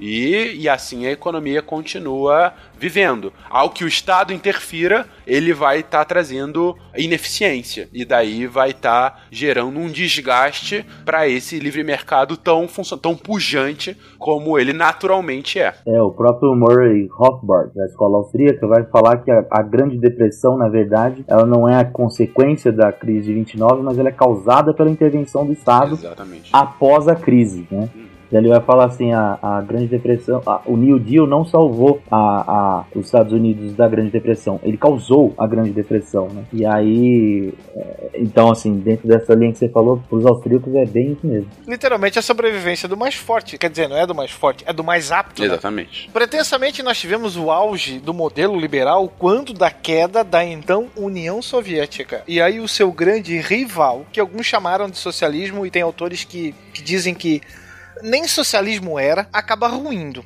Então, antes você tinha um mundo, vamos dizer assim, bipolar, e agora nessa nova ordem mundial nós temos um grande vencedor. Muitos proclamaram inclusive o fim da história já que não o liberalismo, mas a democracia liberal era a grande vitoriosa de toda essa jogada. É, lembrando, né, Will, que foi a vitoriosa e sem disparar balas contra o outro lado. Quer dizer, claro que disparou nas guerras de procuração, mas digo, foi uma vitória ideológica. Mas fala diferente, mas fala diferente. É, exatamente, porque assim, o, o, o, o socialismo ele ruiu pelo próprio peso, né? Como coloca-se quando se conta essa história. Ou seja, se ele ruiu pelo próprio peso, ele era insustentável em si. Logo, o único sistema sociopolítico econômico possível, e daí o fim da história, é a democracia liberal. Essa era a conclusão no início dos anos 90. E viva o McDonald's. E viva o McDonald's. Eu prefiro Burger King. Aí a liberdade de escolha, tá vendo? Também, CA, também. No Burger King agora tem um Sunday, que é com calda de avelã, que, pelo amor de Deus, gente. É pra isso, pra isso que existe o capitalismo. Tem maionese de bacon, gente. isso, isso. Mas quando chegar no Brasil Five Guys, acaba essa discussão. ok. Mas aquele modelo que se apresenta, ou pelo menos aquela ideia que se apresentava vitoriosa num primeiro momento, começa a sofrer uma série de ataques principalmente é, com o, o, ressurgimento, vamos dizer assim, do nacionalismo que agora vai ter um caráter fundamentalista e acaba se tornando talvez o grande novo inimigo do sistema liberal. É evidente que a tendência à desigualdade não vai um, sumir, né? O que você tem agora? Eu não tenho mais um grande inimigo para eu apontar o dedo e dizer, ah, olha como ele é malvadão. Agora são muitos dedos que apontam para mim. É, eu estou desnudado. Antes eu tinha um cara que era o lobo mal da história, de uma, vamos trazer para uma ideia mais simples. Agora e aí eu era o mocinho. Agora todos olham para o mocinho e não necessariamente esse cara é um herói como um bom herói, ele vai ter suas falhas também. Então, logo na sequência, a gente fala em diversidade, a gente começa a falar em globalização, que coloca em xeque algumas ideias liberais também. E tem também um, um ponto, né, Will, que a gente não pode deixar de citar, de um ponto de vista econômico do liberalismo, né? De fato, a democracia liberal se viu como a grande, o grande sistema uh, político, né? E imaginou-se que o liberalismo, né, o liberalismo como o grande vencedor economicamente. É basicamente o Galvão Bueno gritando: acabou! Acabou! É, exatamente. Acabou a história, né? Nada mais vai surgir a partir daí.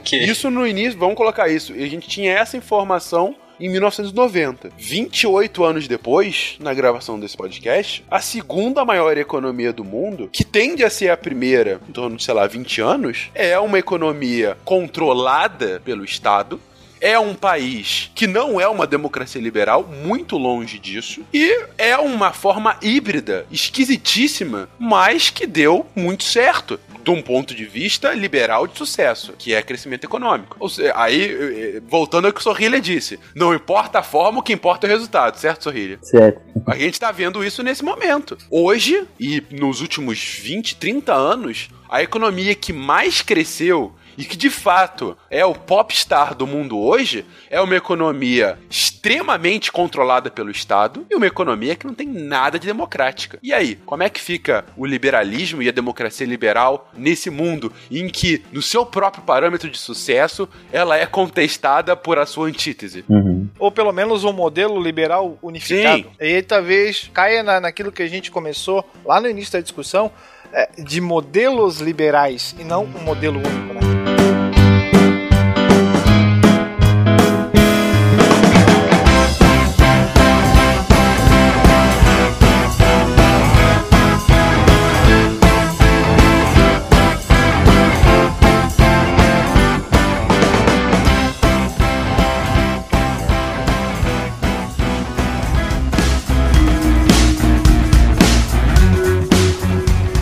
Isso que a gente fechou o liberalismo. Não vamos encerrar com o liberalismo, porque o liberalismo vai voltar a ser citado daqui a pouco.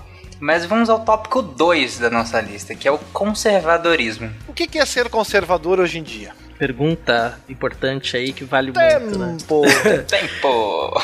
Ah, você já pode começar dizendo que existem vários conceitos em relação a isso. O ponto de vista social, o ponto de vista econômico, você tem vários pontos, né? O social qual é? Toca aí, CA. Então, a gente pode pensar, por exemplo, até uma discussão que eu já tive com o Sorrilha, né, em outra oportunidade, né, da gente pensar que eh, o conservadorismo ele pode ser, eh, do ponto de vista social, do ponto das pessoas quererem eh, que a sua liberdade eh, individual, os seus valores individuais, que também tem por base outras características morais, não sejam alterados. Né? Eh, você para para pensar, mas ao mesmo tempo, né, é a discussão que a gente teve, a gente pode pensar que ah, uma onda conservadora, tem muito conservadorismo hoje, mas as pessoas conversam sobre séries cujas pessoas transam todo mundo com todo mundo.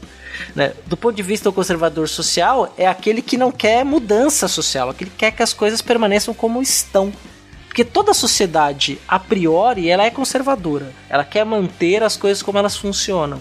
E o conservadorismo, o conservador do ponto de vista social, é aquele que, que não quer que as coisas mudem, quer manter a tradição, quer manter as coisas eh, dentro de alguns pilares morais a qual ele se apega. É, talvez aí um pouco mais refinado é, é a ideia de que ele não quer a mudança pela mudança, né? É, é, a, é aquele que pensa que a- a- exemplo, os valores eles são historicamente construídos e constituídos até eles se tornarem amplamente é, aceitos e que então a imposição de um valor novo de maneira radical apenas para transformar aquela realidade pode ser algo negativo. Então assim, o conservador é aquele que não quer que a mudança se dê por qualquer motivo, né? E essa mudança tem que ser lenta, gradual, segundo valores históricos, para a constituição de algo amplamente aceito, né? Então o conservador ele é contra a mudança pela mudança, né? Digamos assim. Se você for pensar, é, é o oposto do progressista, né? Do progressista que é, é a ideia de que você pode intervir numa determinada sociedade, numa comunidade de, de valores para transformá-la em direção ao progresso. O conservador ele acha que existe uma construção natural desses valores, né? E que ele se dá com o tempo, né? Se você for pegar, assim, historicamente pensando, já que nós usamos os Estados Unidos como, como referência, é o que o, o, o- o James Madison vai representar na própria Constituição norte-americana, né? Que democracia demais atrapalha você, porque às vezes ela pode representar a vitória das propostas de uma facção e não necessariamente propostas e que são é, é, populistas, né? Vou usar um termo mais atual, populistas, né? apenas a- agradam um momento, né? Ela, ela, é, ela é tida como boa por conta de um momento em que se de, de um oportunismo, mas que não necessariamente representam o que a sociedade realmente quer ou o que a sociedade realmente é, é, busca e que essa coisa é, é, se dá por meio dessa construção é, é, natural historicamente feita ao longo do tempo. Então o conservador ele acha ele é contra essas grandes é, transformações, essas grandes é, é, que vai alterar aqueles valores que ele julga quase que Adequados. perpétuos, né? Então, é, nesse sentido, você pode ter o, o mais radical, e aí caindo para um lado mais religioso, né? No sentido de que é porque Deus fez assim, né? Então, por exemplo, é, homem com homem não é natural, ou mulher com mulher não é natural, né? Então, quando a- apresenta essa ideia diante dele, ele, ele coloca como isso não é algo que é naturalmente constituído. Então, é mais, é, mais por aí. Evidentemente que aí o que o cara faz é, na intimidade dele, eu já não sei. Mas pelo menos o que, se de- o que defende um conservador é mais por aí. É, e é interessante, a gente tá falando muito com relação aos costumes, né? As questões Uhum. sociais. A segurança da tradição. Exatamente, porque a tradição ela tá intimamente relacionada justamente aos costumes sociais, né? Ao que a, como a sociedade se porta e é, como ela age consigo mesma. E tem um respaldo biológico, né, Fencas? É, A gente tem uma relutância cognitiva à mudança. É, sim. Isso é natural até do ser humano. A gente tem uma grande relutância, na verdade, cognitiva à maioria das mudanças em que a gente é exposto no dia a dia. Isso é bem difícil da gente lidar com isso. Porque, evolutivamente, mudanças é gasto de energia. Gasto de energia nunca foi bem visto, ah, biologicamente Aí falando. depende, né, cara? Como assim? Vai falar isso um Tuareg. Se ele não mudar, ele morre. Não, sim, sim, sim, sim. sim, a gente tinha estruturas de sociedade em que a mudança era fundamental, Mas, mas, exi sim, existe a tendência a resistir a mudanças, perfeito. Vai Sim. ser nessa onda que os conservadores vão surfar. E vão dizer, ó, aquilo que o Marcos comentou, mudar para mudar, não. Exatamente. Talvez mudar para conservar. Aí é um outro ponto. E aí a gente chega a talvez um dos grandes inspiradores, ou aquele que colocou no papel o que de fato já vinha acontecendo, que é do, do conservadorismo, que é o Edmund Burke, né? Que foi um crítico ferrenho da Revolução Francesa, do que estava acontecendo na França, né? É um cara da Inglaterra que acompanhou os desenrolares, né, da Revolução e o cara, é, assim, acompanhou no final da vida, né? Não, não viu tudo e tudo mais, mas ele viu, ele observou ah, todo o prenúncio e ele viveu durante 1789 e tal, e escreveu sobre o que estava acontecendo na França. E o ponto dele era muito de tipo, ok, mas revolução pra quê? Digo, ah, eu entendo a motivação de querer mudar, mas como disse agora o Sorrilha, mudar pra mudar você leva ao caos, não a uma nova construção. Você destrói sem construir. Quando você pode atingir um status melhor futuro indo com reformas lentas, graduais e bem constituídas. Ou seja, você consegue sim de forma Segundo muito uma tradição, né? Exatamente. Se você se agarra a uma tradição, você consegue eh, não eh, sair do que é mais natural daquela sociedade. Você não desconfigura absolutamente aquela, aquela sociedade, como estava acontecendo na França naquele momento. E ainda assim, você pode ter ganhos incrementais. Ganhos esses que não vão abalar uma estrutura tão bem pavimentada daquela sociedade.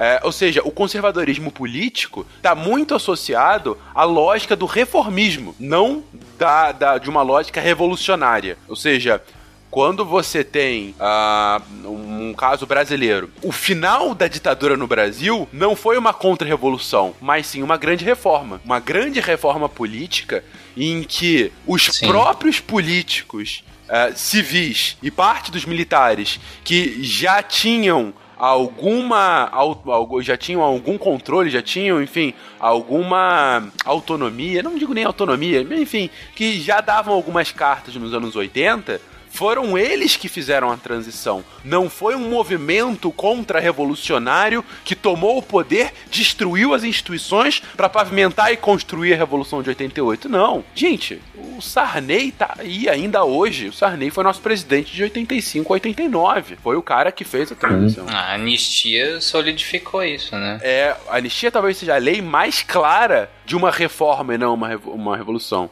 Você perdoar todos os crimes dos últimos 20 anos acriticamente para conservar um status quo. E é esse o ponto do conservadorismo: a conservação do status quo ante. Porque a destruição do status quo leva ao caos e o caos leva à barbárie. Isso. E nesse ponto a, a política brasileira ela é, ela é conservadora, né? Se você pegar então na, na, na, na perspectiva do próprio é, dos donos do poder, né? Do Fauro, é, dos acordos que as transformações elas são feitas por meio dos acordos de elites, né? Então elas são sempre elas são têm essa, essa perspectiva reformistas, ainda que às vezes se auto-intitulem de, de revolução. É sempre uma transformação controlada né? Uhum.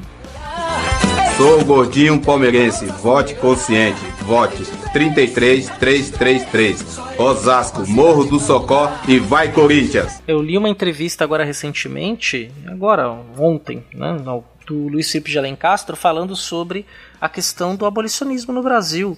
Né, que você teve é, muito do, da elite republicana que adere ao abolicionismo no final das contas foi para evitar a reforma agrária né, para mudar aquele status quo do campo. Então vamos libertar os escravos. Né? Tava, tava começando a evoluir uma discussão sobre reforma agrária, eles acabam entrando é, nesta onda de aprovar a lei, a lei áurea e acabar com a escravidão no Brasil e engrossar cada vez mais as correntes republicanas que eram, desse ponto de vista, conservadoras socialmente, e aí não se cria nenhuma lei de amparo ao escravo, justamente para tentar evitar uma reforma que fosse mexer nas suas bases de sustentação de poder, que era inclusive a posse da terra. Perdem-se os anéis, mas não se perdem os dedos. Exatamente.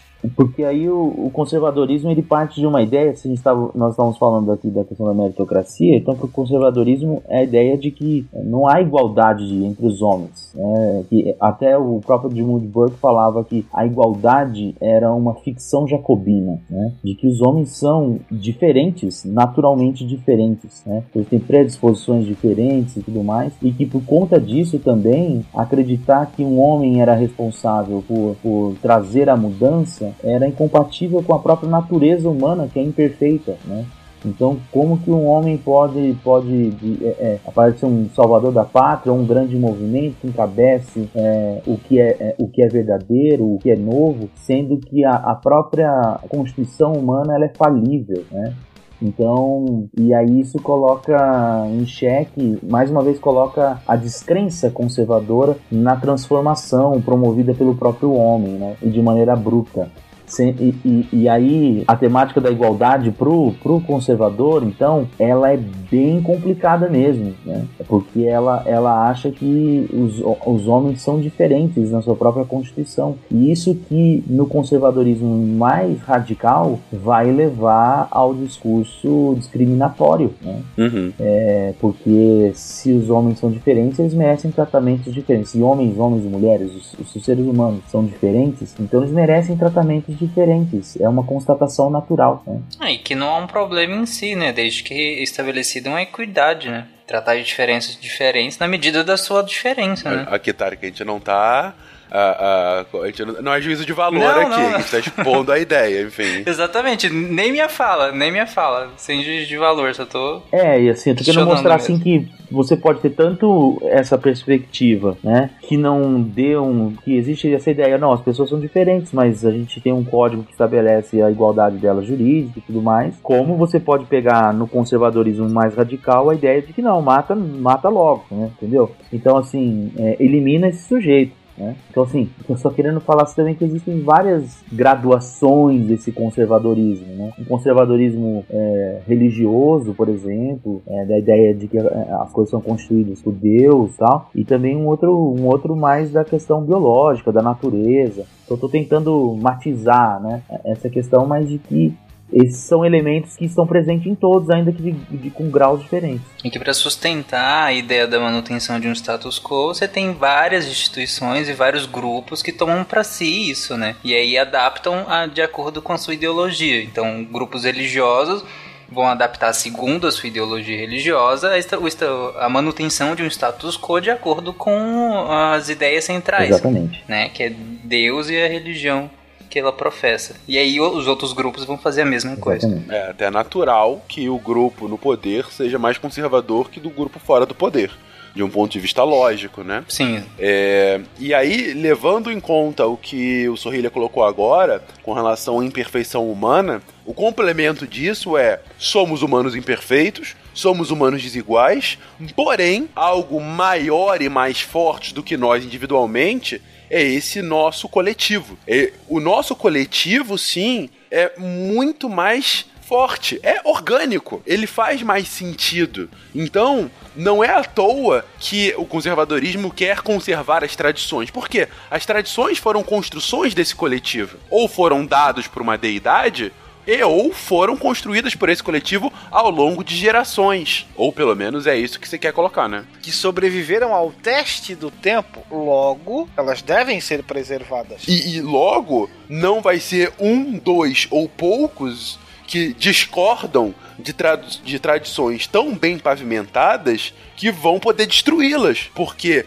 destruindo essas tradições, você vai destruir esse tecido social que é o que de fato une esses humanos imperfeitos e destruindo esse tecido social vai nos levar à barbárie, como foi a Revolução Francesa. É, o tempo todo esse paralelo com a Revolução Francesa, porque o conservadorismo se consolida justamente como antítese do que aconteceu na Revolução Francesa. Não à toa a quantidade de partidos conservadores que são criados no mundo inteiro durante o século XIX, quando as, uh, os ideais iluministas da Revolução Francesa começam a pipocar uh, pelos países. Porque é, é o contramovimento. Ok, não é assim, revolução a qualquer custo. Não. A gente tem tradições aqui. A gente não veio de qualquer lugar. Não, não é para chegar e destruindo tudo, né? Uhum. Até porque uma onda conservadora é sempre em resposta, né? Em geral. Afinal, o que tá tendo já tá tendo. Você só precisa afirmar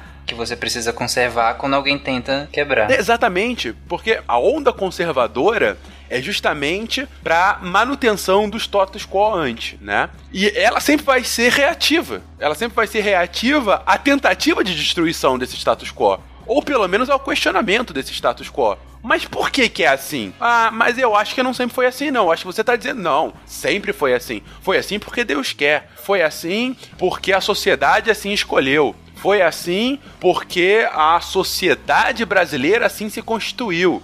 É, foi assim porque os brancos são melhores naturalmente, biologicamente, do que os negros. E tantas outras comparações Aí a gente pode ir para um lado mais de, de, preconceito ou não, xenofobia muitas vezes ou não.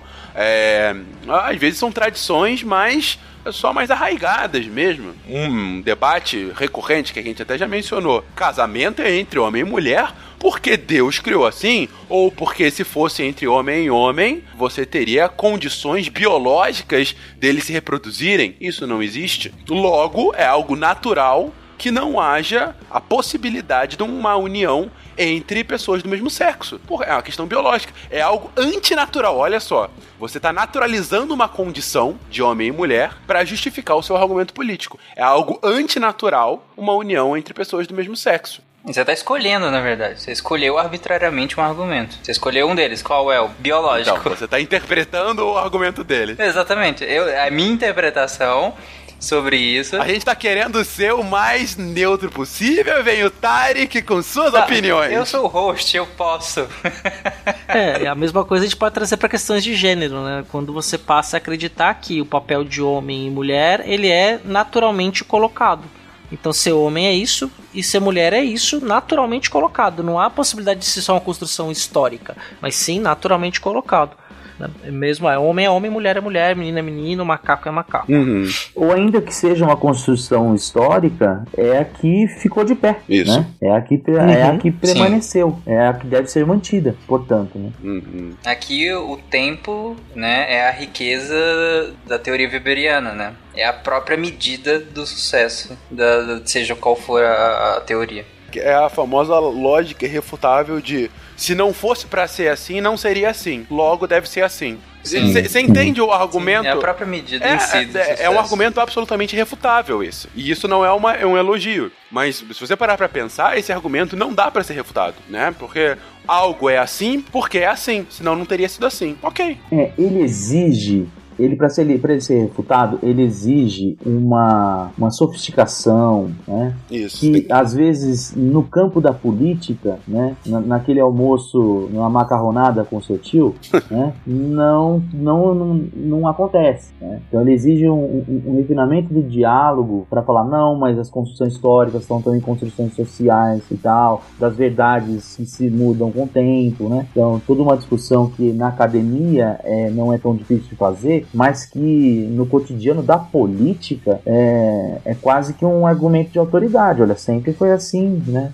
Por que, que vai mudar? E as pessoas balançam a cabeça. Tá certo, hein? Tá certo. tem um, um, um, livro e tem um artigo do Antônio Flávio Pierucci chamado Cilada das Diferenças. Que ele é fantástico do meu ponto de vista, sim, porque ele fala muito disso, de como é, o conservadorismo ele consegue, ele, ele tem um discurso simples e ele parece bastante coerente, né? Então ele consegue convencer muito fácil na, no cotidiano. E também ele remonta essa, essa, essa questão que o Fencas falou, que é impossível não falar do conservadorismo conservadorismo com relação à Revolução Francesa, porque de certa forma a Revolução Francesa transforma, derruba o, o, o absolutismo, né? E transforma uma visão de mundo, né? Numa corrente política, né? Então, assim, a, a, o conservadorismo surge para traduzir para o campo da política valores que antes eram tidos como valores absolutos, né? E aí, a partir de então, uh, o conservadorismo ele constitui-se como uma espécie de visão de mundo que muitas vezes independe de classe, de partido, e ele consegue ter ressonância em vários setores da, da sociedade. E o, e o, e o livro do Antônio Flávio Perucci, ele pega uma série de frases ditas por senhoras malufistas do... Eu, eu tô falando isso porque ele diz, tá? É, de São Paulo na década de 80, que eram respostas iguais a trabalhadores britânicos do início do século XX. Então, percebe como até isso aponta para o conservadorismo com valores que são imutáveis, assim, né? De certa maneira maneira é, e que, e que se, se comporta como uma espécie de visão de mundo e não necessariamente uma inclinação ideológica de um partido ou de uma classe. Né? O povo do bairro América já me conhece. Sob lado, para detonar a corrupção, vote 45 125. Especialmente a partir dos anos 70, novamente, nós começamos a ter um novo termo surgindo que é a tal da nova direita ou a nova onda conservadora. Todo ano é nova, né? É tipo o ano do podcast, né? Nós temos um apanhado de ideias que cabem nesse balaio, desde uh, o clamar pela redução de, de impostos, a, a volta da censura na TV, né? Campanhas contra migrantes, imigrantes, campanhas a favor da repatriação. Então a gente vai ter basicamente um amálgama é, entre talvez duas ideologias que são antagônicas, que é a economia liberal clássica, né? E aí a gente, claro, novamente falando do, do, do livre mercado, né? Que criticou aquele governo monstruoso grandão, ele teria que ser aquela coisa minúscula e nós também temos uma aliança com a teoria social conservadora tradicional, que é a defesa do quê? Da ordem, dos bons costumes, a defesa da autoridade e a defesa da disciplina. Então, essa nova direita vai, vai buscar frutos lá no liberalismo econômico e frutos na, na no próprio movimento conservador, apresentando uma nova ideia para a sociedade. Sim, e, e, e, talvez essa seja uma das separações mais fundamentais que a gente vai fazer nesse podcast, né? Quando alguém rejeita rótulos de direita por conta do que entende como a, a sua defesa econômica, né? É, bom, primeiro, lembrando sempre que, que rótulo direita e esquerda é uma das coisas mais reducionistas e muitas vezes inúteis que existem, né? Ah, você reduzir alguém à esquerda e direita é, puta, reduzir de uma forma o pensamento político dela que é quase absurdo. Mas, ainda assim, Uh, há uma, um descompasso muito grande justamente entre o que, que é uma direita de um ponto de vista uh, econômico e a direita do ponto de vista social, né? Uhum. Então, a construção, como disse o Will, principalmente nos anos 70, dessa direita liberal, é justamente a direita quem vai defender com unhas e dentes aquele neoliberalismo que a gente comentou agora há pouco.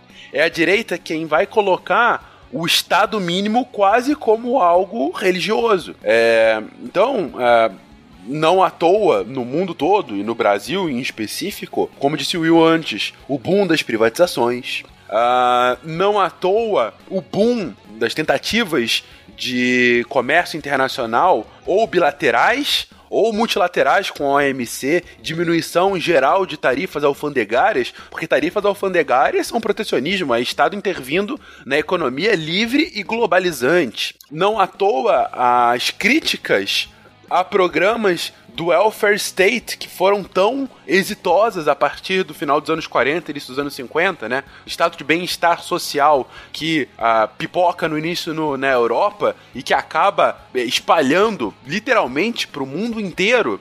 Então, questões, por exemplo, como previdência social, que era algo impensável no século XIX, na segunda metade do século XX é quase um pressuposto para qualquer democracia liberal. Mas essa nova direita liberal vai justamente questionar por exemplo, a, o tamanho da Previdência ou a forma como ela vai funcionar, porque é o Estado indo muito além ao que ela precisa. Como disse Zorrilha lá atrás, Uh, para essa direita liberal, o Estado é um mal necessário. Ele tem que servir somente e tão somente para garantir a propriedade, para garantir com que a economia possa funcionar plenamente de forma mais livre possível. Essa é a direita econômica. Essa é a direita liberal. É, e aí eu vou acrescentar também, Fencas, o que você está dizendo, é, é, também uma nova direita liberal que tenta ver a questão do Estado como gestão. Sim, sim, sim que escapando da questão da política. Dizer, o Estado tem que ser gestado, né? tem que ser gerido, melhor do que gestado, né? gerido de forma praticamente é, empresarial, uhum. né? dentro do pensamento empresarial, pragmático, extremamente pragmático e que vai sempre pensar no equilíbrio de contas. Né? Não necessariamente naquela ideia de que outras correntes vão defender de que Estado não é feito para dar lucro. Uhum, com certeza. E aí, ao mesmo tempo, gente, a gente também tem uma direita, a do espectro social. Uma direita que a gente vai chamar de conservadora, que aí é um fenômeno um pouco mais recente, essa nova direita conservadora, é mais pro final dos anos 80, início dos anos 90, e que ela vem sim como resposta aos progressistas que começam a pipocar com ah, principalmente uh, o maior debate sobre liberdade sexual, que já vinha dos anos 70, mas nos anos 90 ganha muita força por conta das questões com relação ao vírus da HIV e aí a questão uh, com relação à homossexualidade.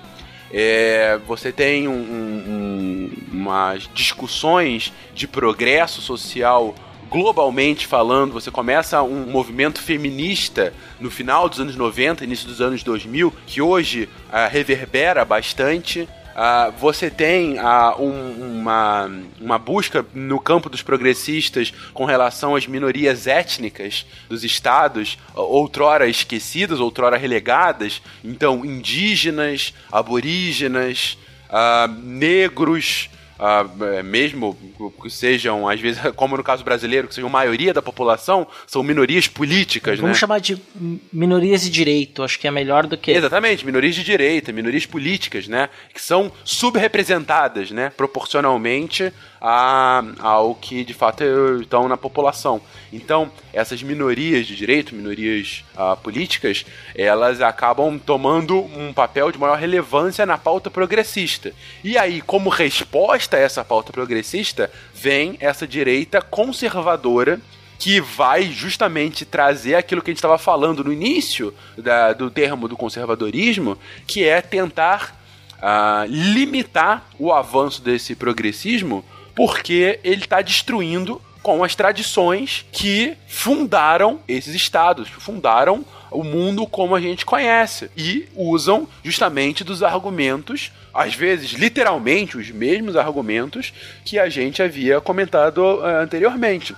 Então, muitos argumentos morais, uh, religiosos morais, né? E aí com, com uma é, caindo para ética, argumentos muito relacionados às vezes com relação à questão da segurança, uh, em que associar é, a emergência de grupos outrora não representados com uma emergência de um novo tipo de violência que não existia antes. Isso é recorrente, ou seja, ah, empoderar pessoas ah, que antes não tinham ah, ah, poder aquisitivo, faz com que eles possam frequentar espaços que antes só eu frequentava e eles estão trazendo os problemas deles pra cá. Problemas esses que eu não via e pra mim não existiam. E eu que, não quero ficar vendo, são problemas deles, de, do, desse, dessa outra população. E cada um no seu lugar, dado que nós somos humanos imperfeitos e cada um tem que cada um que cuide dos seus problemas, né? Tendo por base uma sociedade hierarquizada. né? Exatamente, exatamente. Então, não tem como ter a emergência desses novos grupos sem destruir essa hierarquia, que foi a hierarquia que nos trouxe com tanto êxito para esse ponto que nós estamos agora. É, e interessante é que esses, essas duas correntes, ali na década de 70, principalmente nos Estados Unidos, elas, elas se fundiram, né? E aí os, você tem o Neocon, que vai eleger o, o Reagan, e depois o próprio Bush pai, né? Bush Senior. Que é essa ideia de, de que, então, a expansão do Estado levando, levou a uma expansão de direitos que acabou, é, então, assim, dos civil rights na década de 60 e tudo mais, e que acabou, então, transformando ah, essa, essa questão em um problema para os dois, né? Tanto o Estado inchado para os liberais, quanto a expansão dos direitos é, indiscriminadamente na cabeça dos conservadores, e aí você acaba fazendo um casamento dos libertários com os conservadores, gerando o que se chamou de neocon, né? E aí, é, levando a ascensão do poder ao poder do, do Reagan, né? A formação da Reagan Nation, né?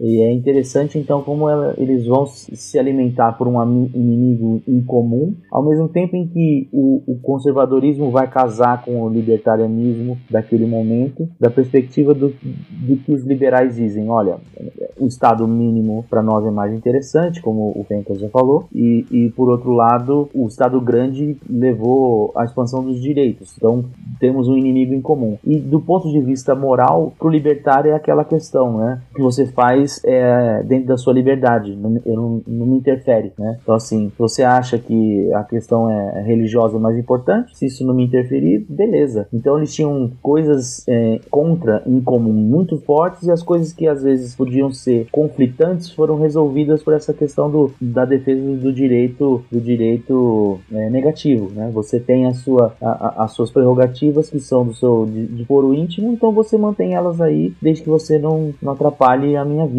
E, e foi um casamento que, que parecia ilógico, né? Apesar de experiências históricas mostrar que ele é quase recorrente, né? E que levou, e é interessante que a gente vê hoje, principalmente no Brasil, você tem uma nova direita no Brasil que se apega muito a esse período, né? é, do Reagan, da Thatcher, né, que representam também o auge desse, que se chamou de. O auge não, mas a implementação desse neoliberalismo, mas também a vitória desse neocon, né, que é o casamento de valores conservadores com o Estado liberal, é, bastante defendido aqui, né?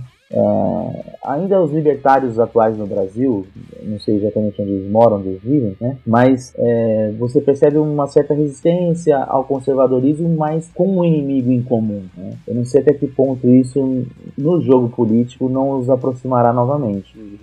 Um, um- um ponto que você colocou agora, Sorrilha, acho que é uma frase que resume bem os neocons, né? É um estado pequeno, porém forte.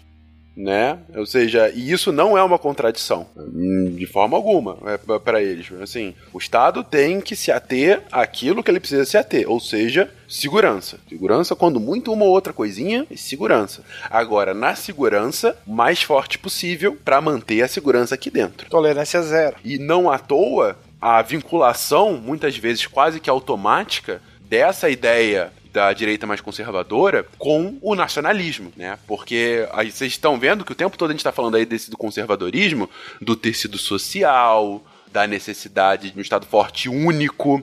Ah, um outro ponto que é recorrente, e hoje em dia é um debate muito grande, né?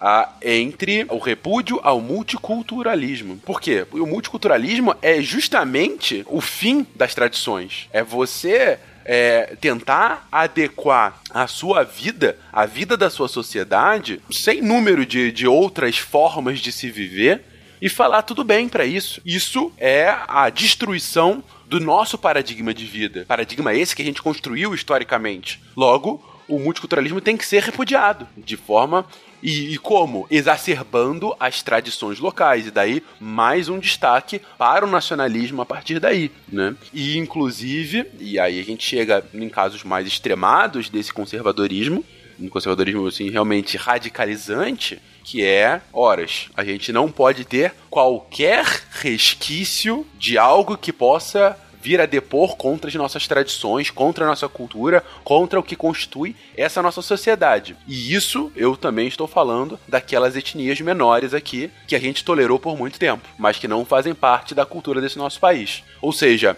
esse nacionalismo exacerbado, misturado com o conservadorismo, aí, enfim, é, é uma mistureba de muita coisa, né?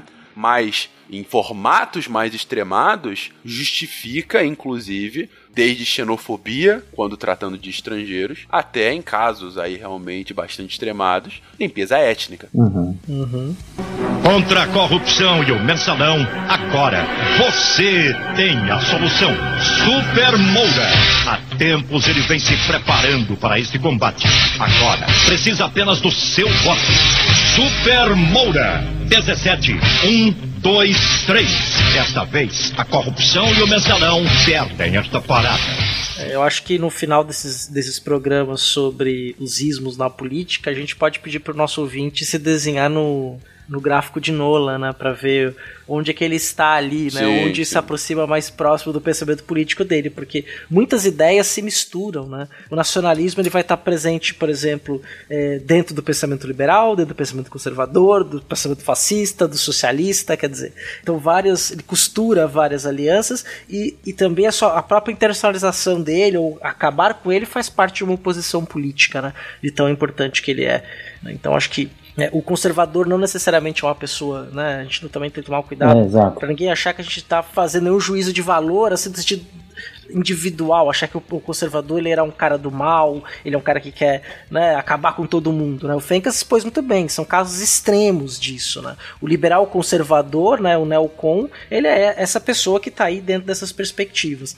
Não, então, muito bem lembrado, César. É, às vezes a gente está falando do conservador e, e existe um senso comum é, de que o conservador representa, é, às vezes, questões relacionadas ao atraso, né? Aqui muitas vezes se fala da onda do conservadorismo e diretamente se associa à, à perspectiva de, de, persegui, de perseguição às minorias, mas isso é de fato um, uma visão do senso comum. Né? O, o, pensa, o pensamento conservador ele não é, é, é necessariamente isso. Né? É mais um pensamento, e como, como dissemos aqui, a, a, própria política brasileira ela tem um traço conservador na sua maneira de, conso, de conceber as suas transformações. Então, uma perspectiva mais. Às vezes a pessoa tem uma perspectiva mais reformista, né? Então, às vezes ela, às vezes ela se pega pensando, será que eu sou conservador? E, e fala, meu Deus, eu sou conservador. Né? Não, é, não é por aí, né?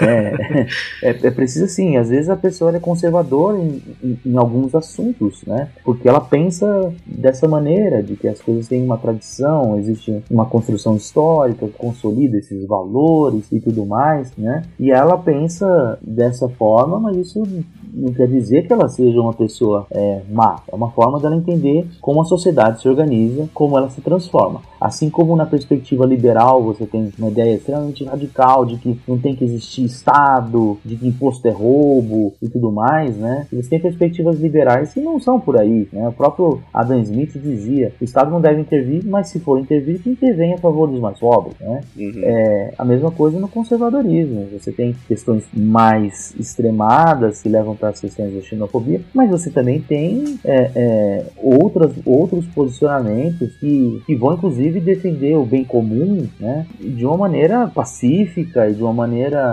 é, o próprio o próprio Burke que a gente já mencionou aqui, né? Era um, ele era um, um, inglês que foi contra a Revolução Francesa e tudo mais, mas ele era, ele era um apoiador da, da, Revolução Americana, né? Sim, sim. Então, sim. quando a Revolução é feita de maneira é, a se manter o status quo, ele não estava muito contra, né? Reforma, né? Eram as rupturas pelas rupturas. Quando tem uma, uma característica de reforma, ele não estava contra. Né? Então é muito bem lembrado, César. É que isso vale lembrar aqui para a gente não, não achar que esse conservadorismo está sempre associado a uma questão é, negativa, porque às vezes o próprio senso comum faz isso. Né? Uhum. Novamente, nós tivemos aí na, na aurora do novo século, do século XXI, é, o grande inimigo, como a gente já comentou anteriormente, sendo derrotado. Então, o grande urso do leste europeu agora não mais ruge, ou sei lá, qual é a voz que o urso faz. Bom, emudeceu, né? Ele não representa mais uma ameaça, como antes todos apontavam o dedo, pelo menos nesse caso que a gente está comentando.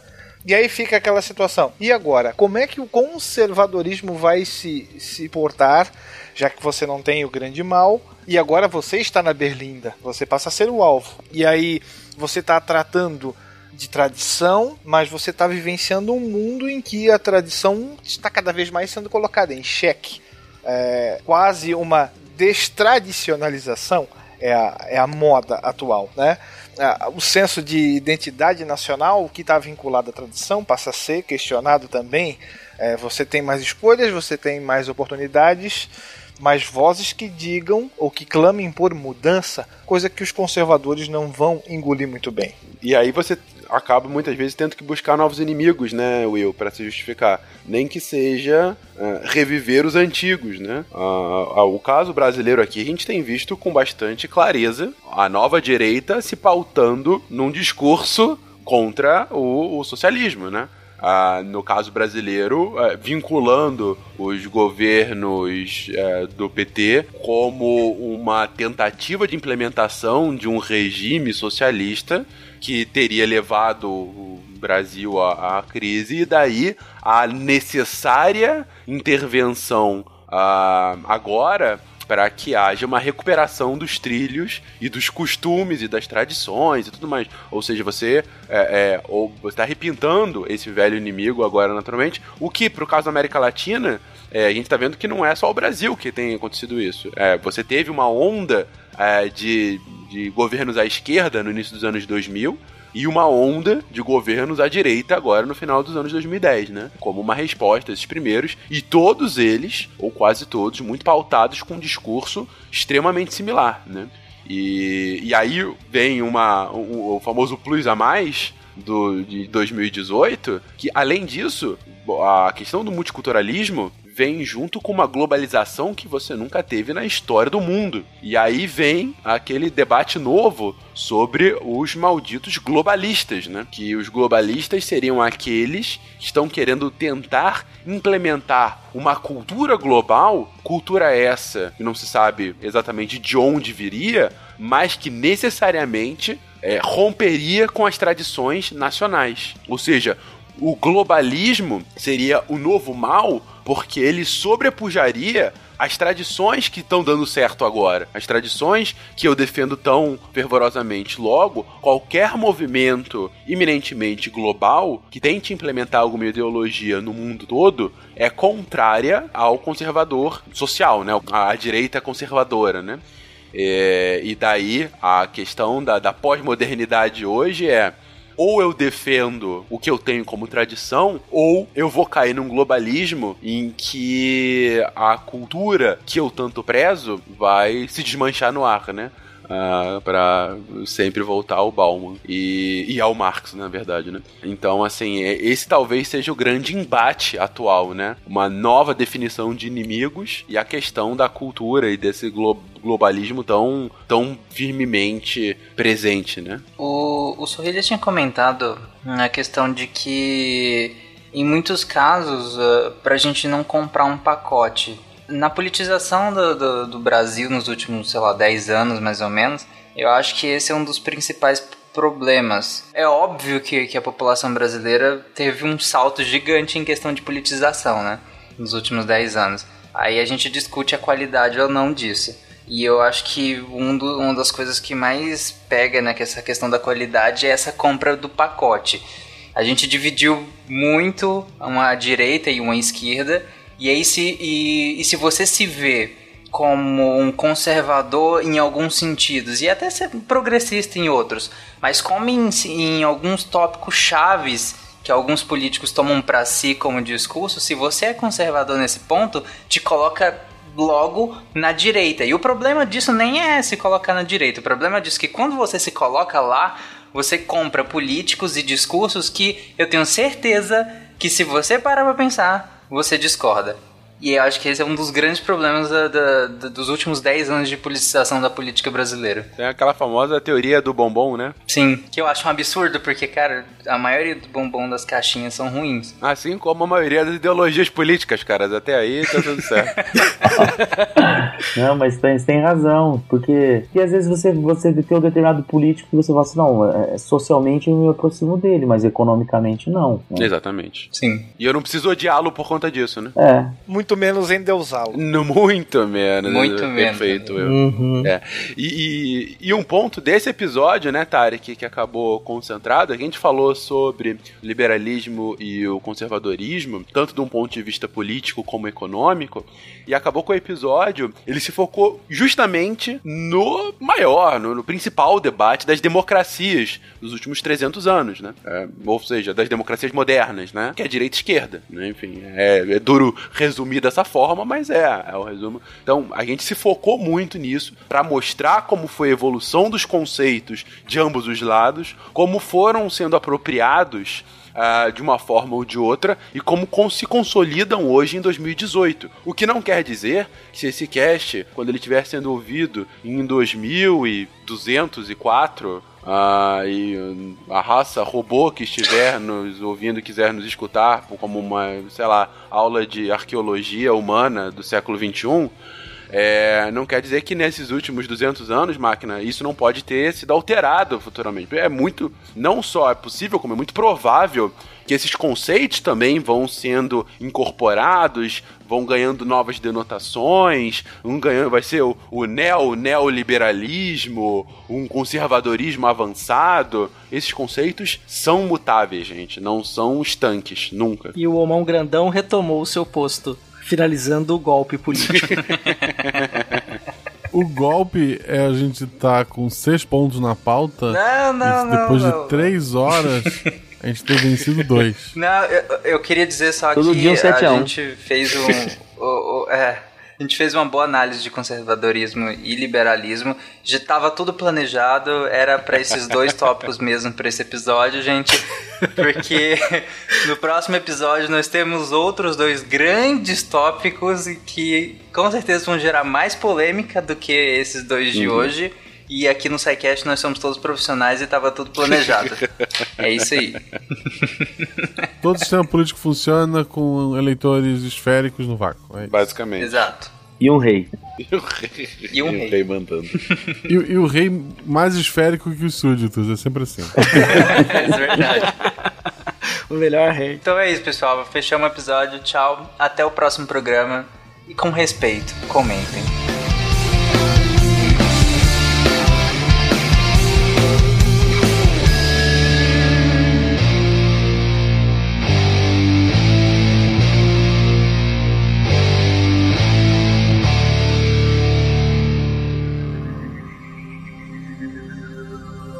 Se a ciência não for divertida, tem alguma coisa errada.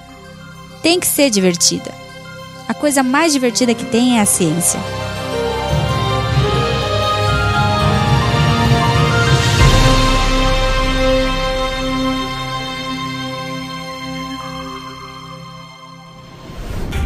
Este programa foi editado por Tapcast. Edições e Produções de Podcast.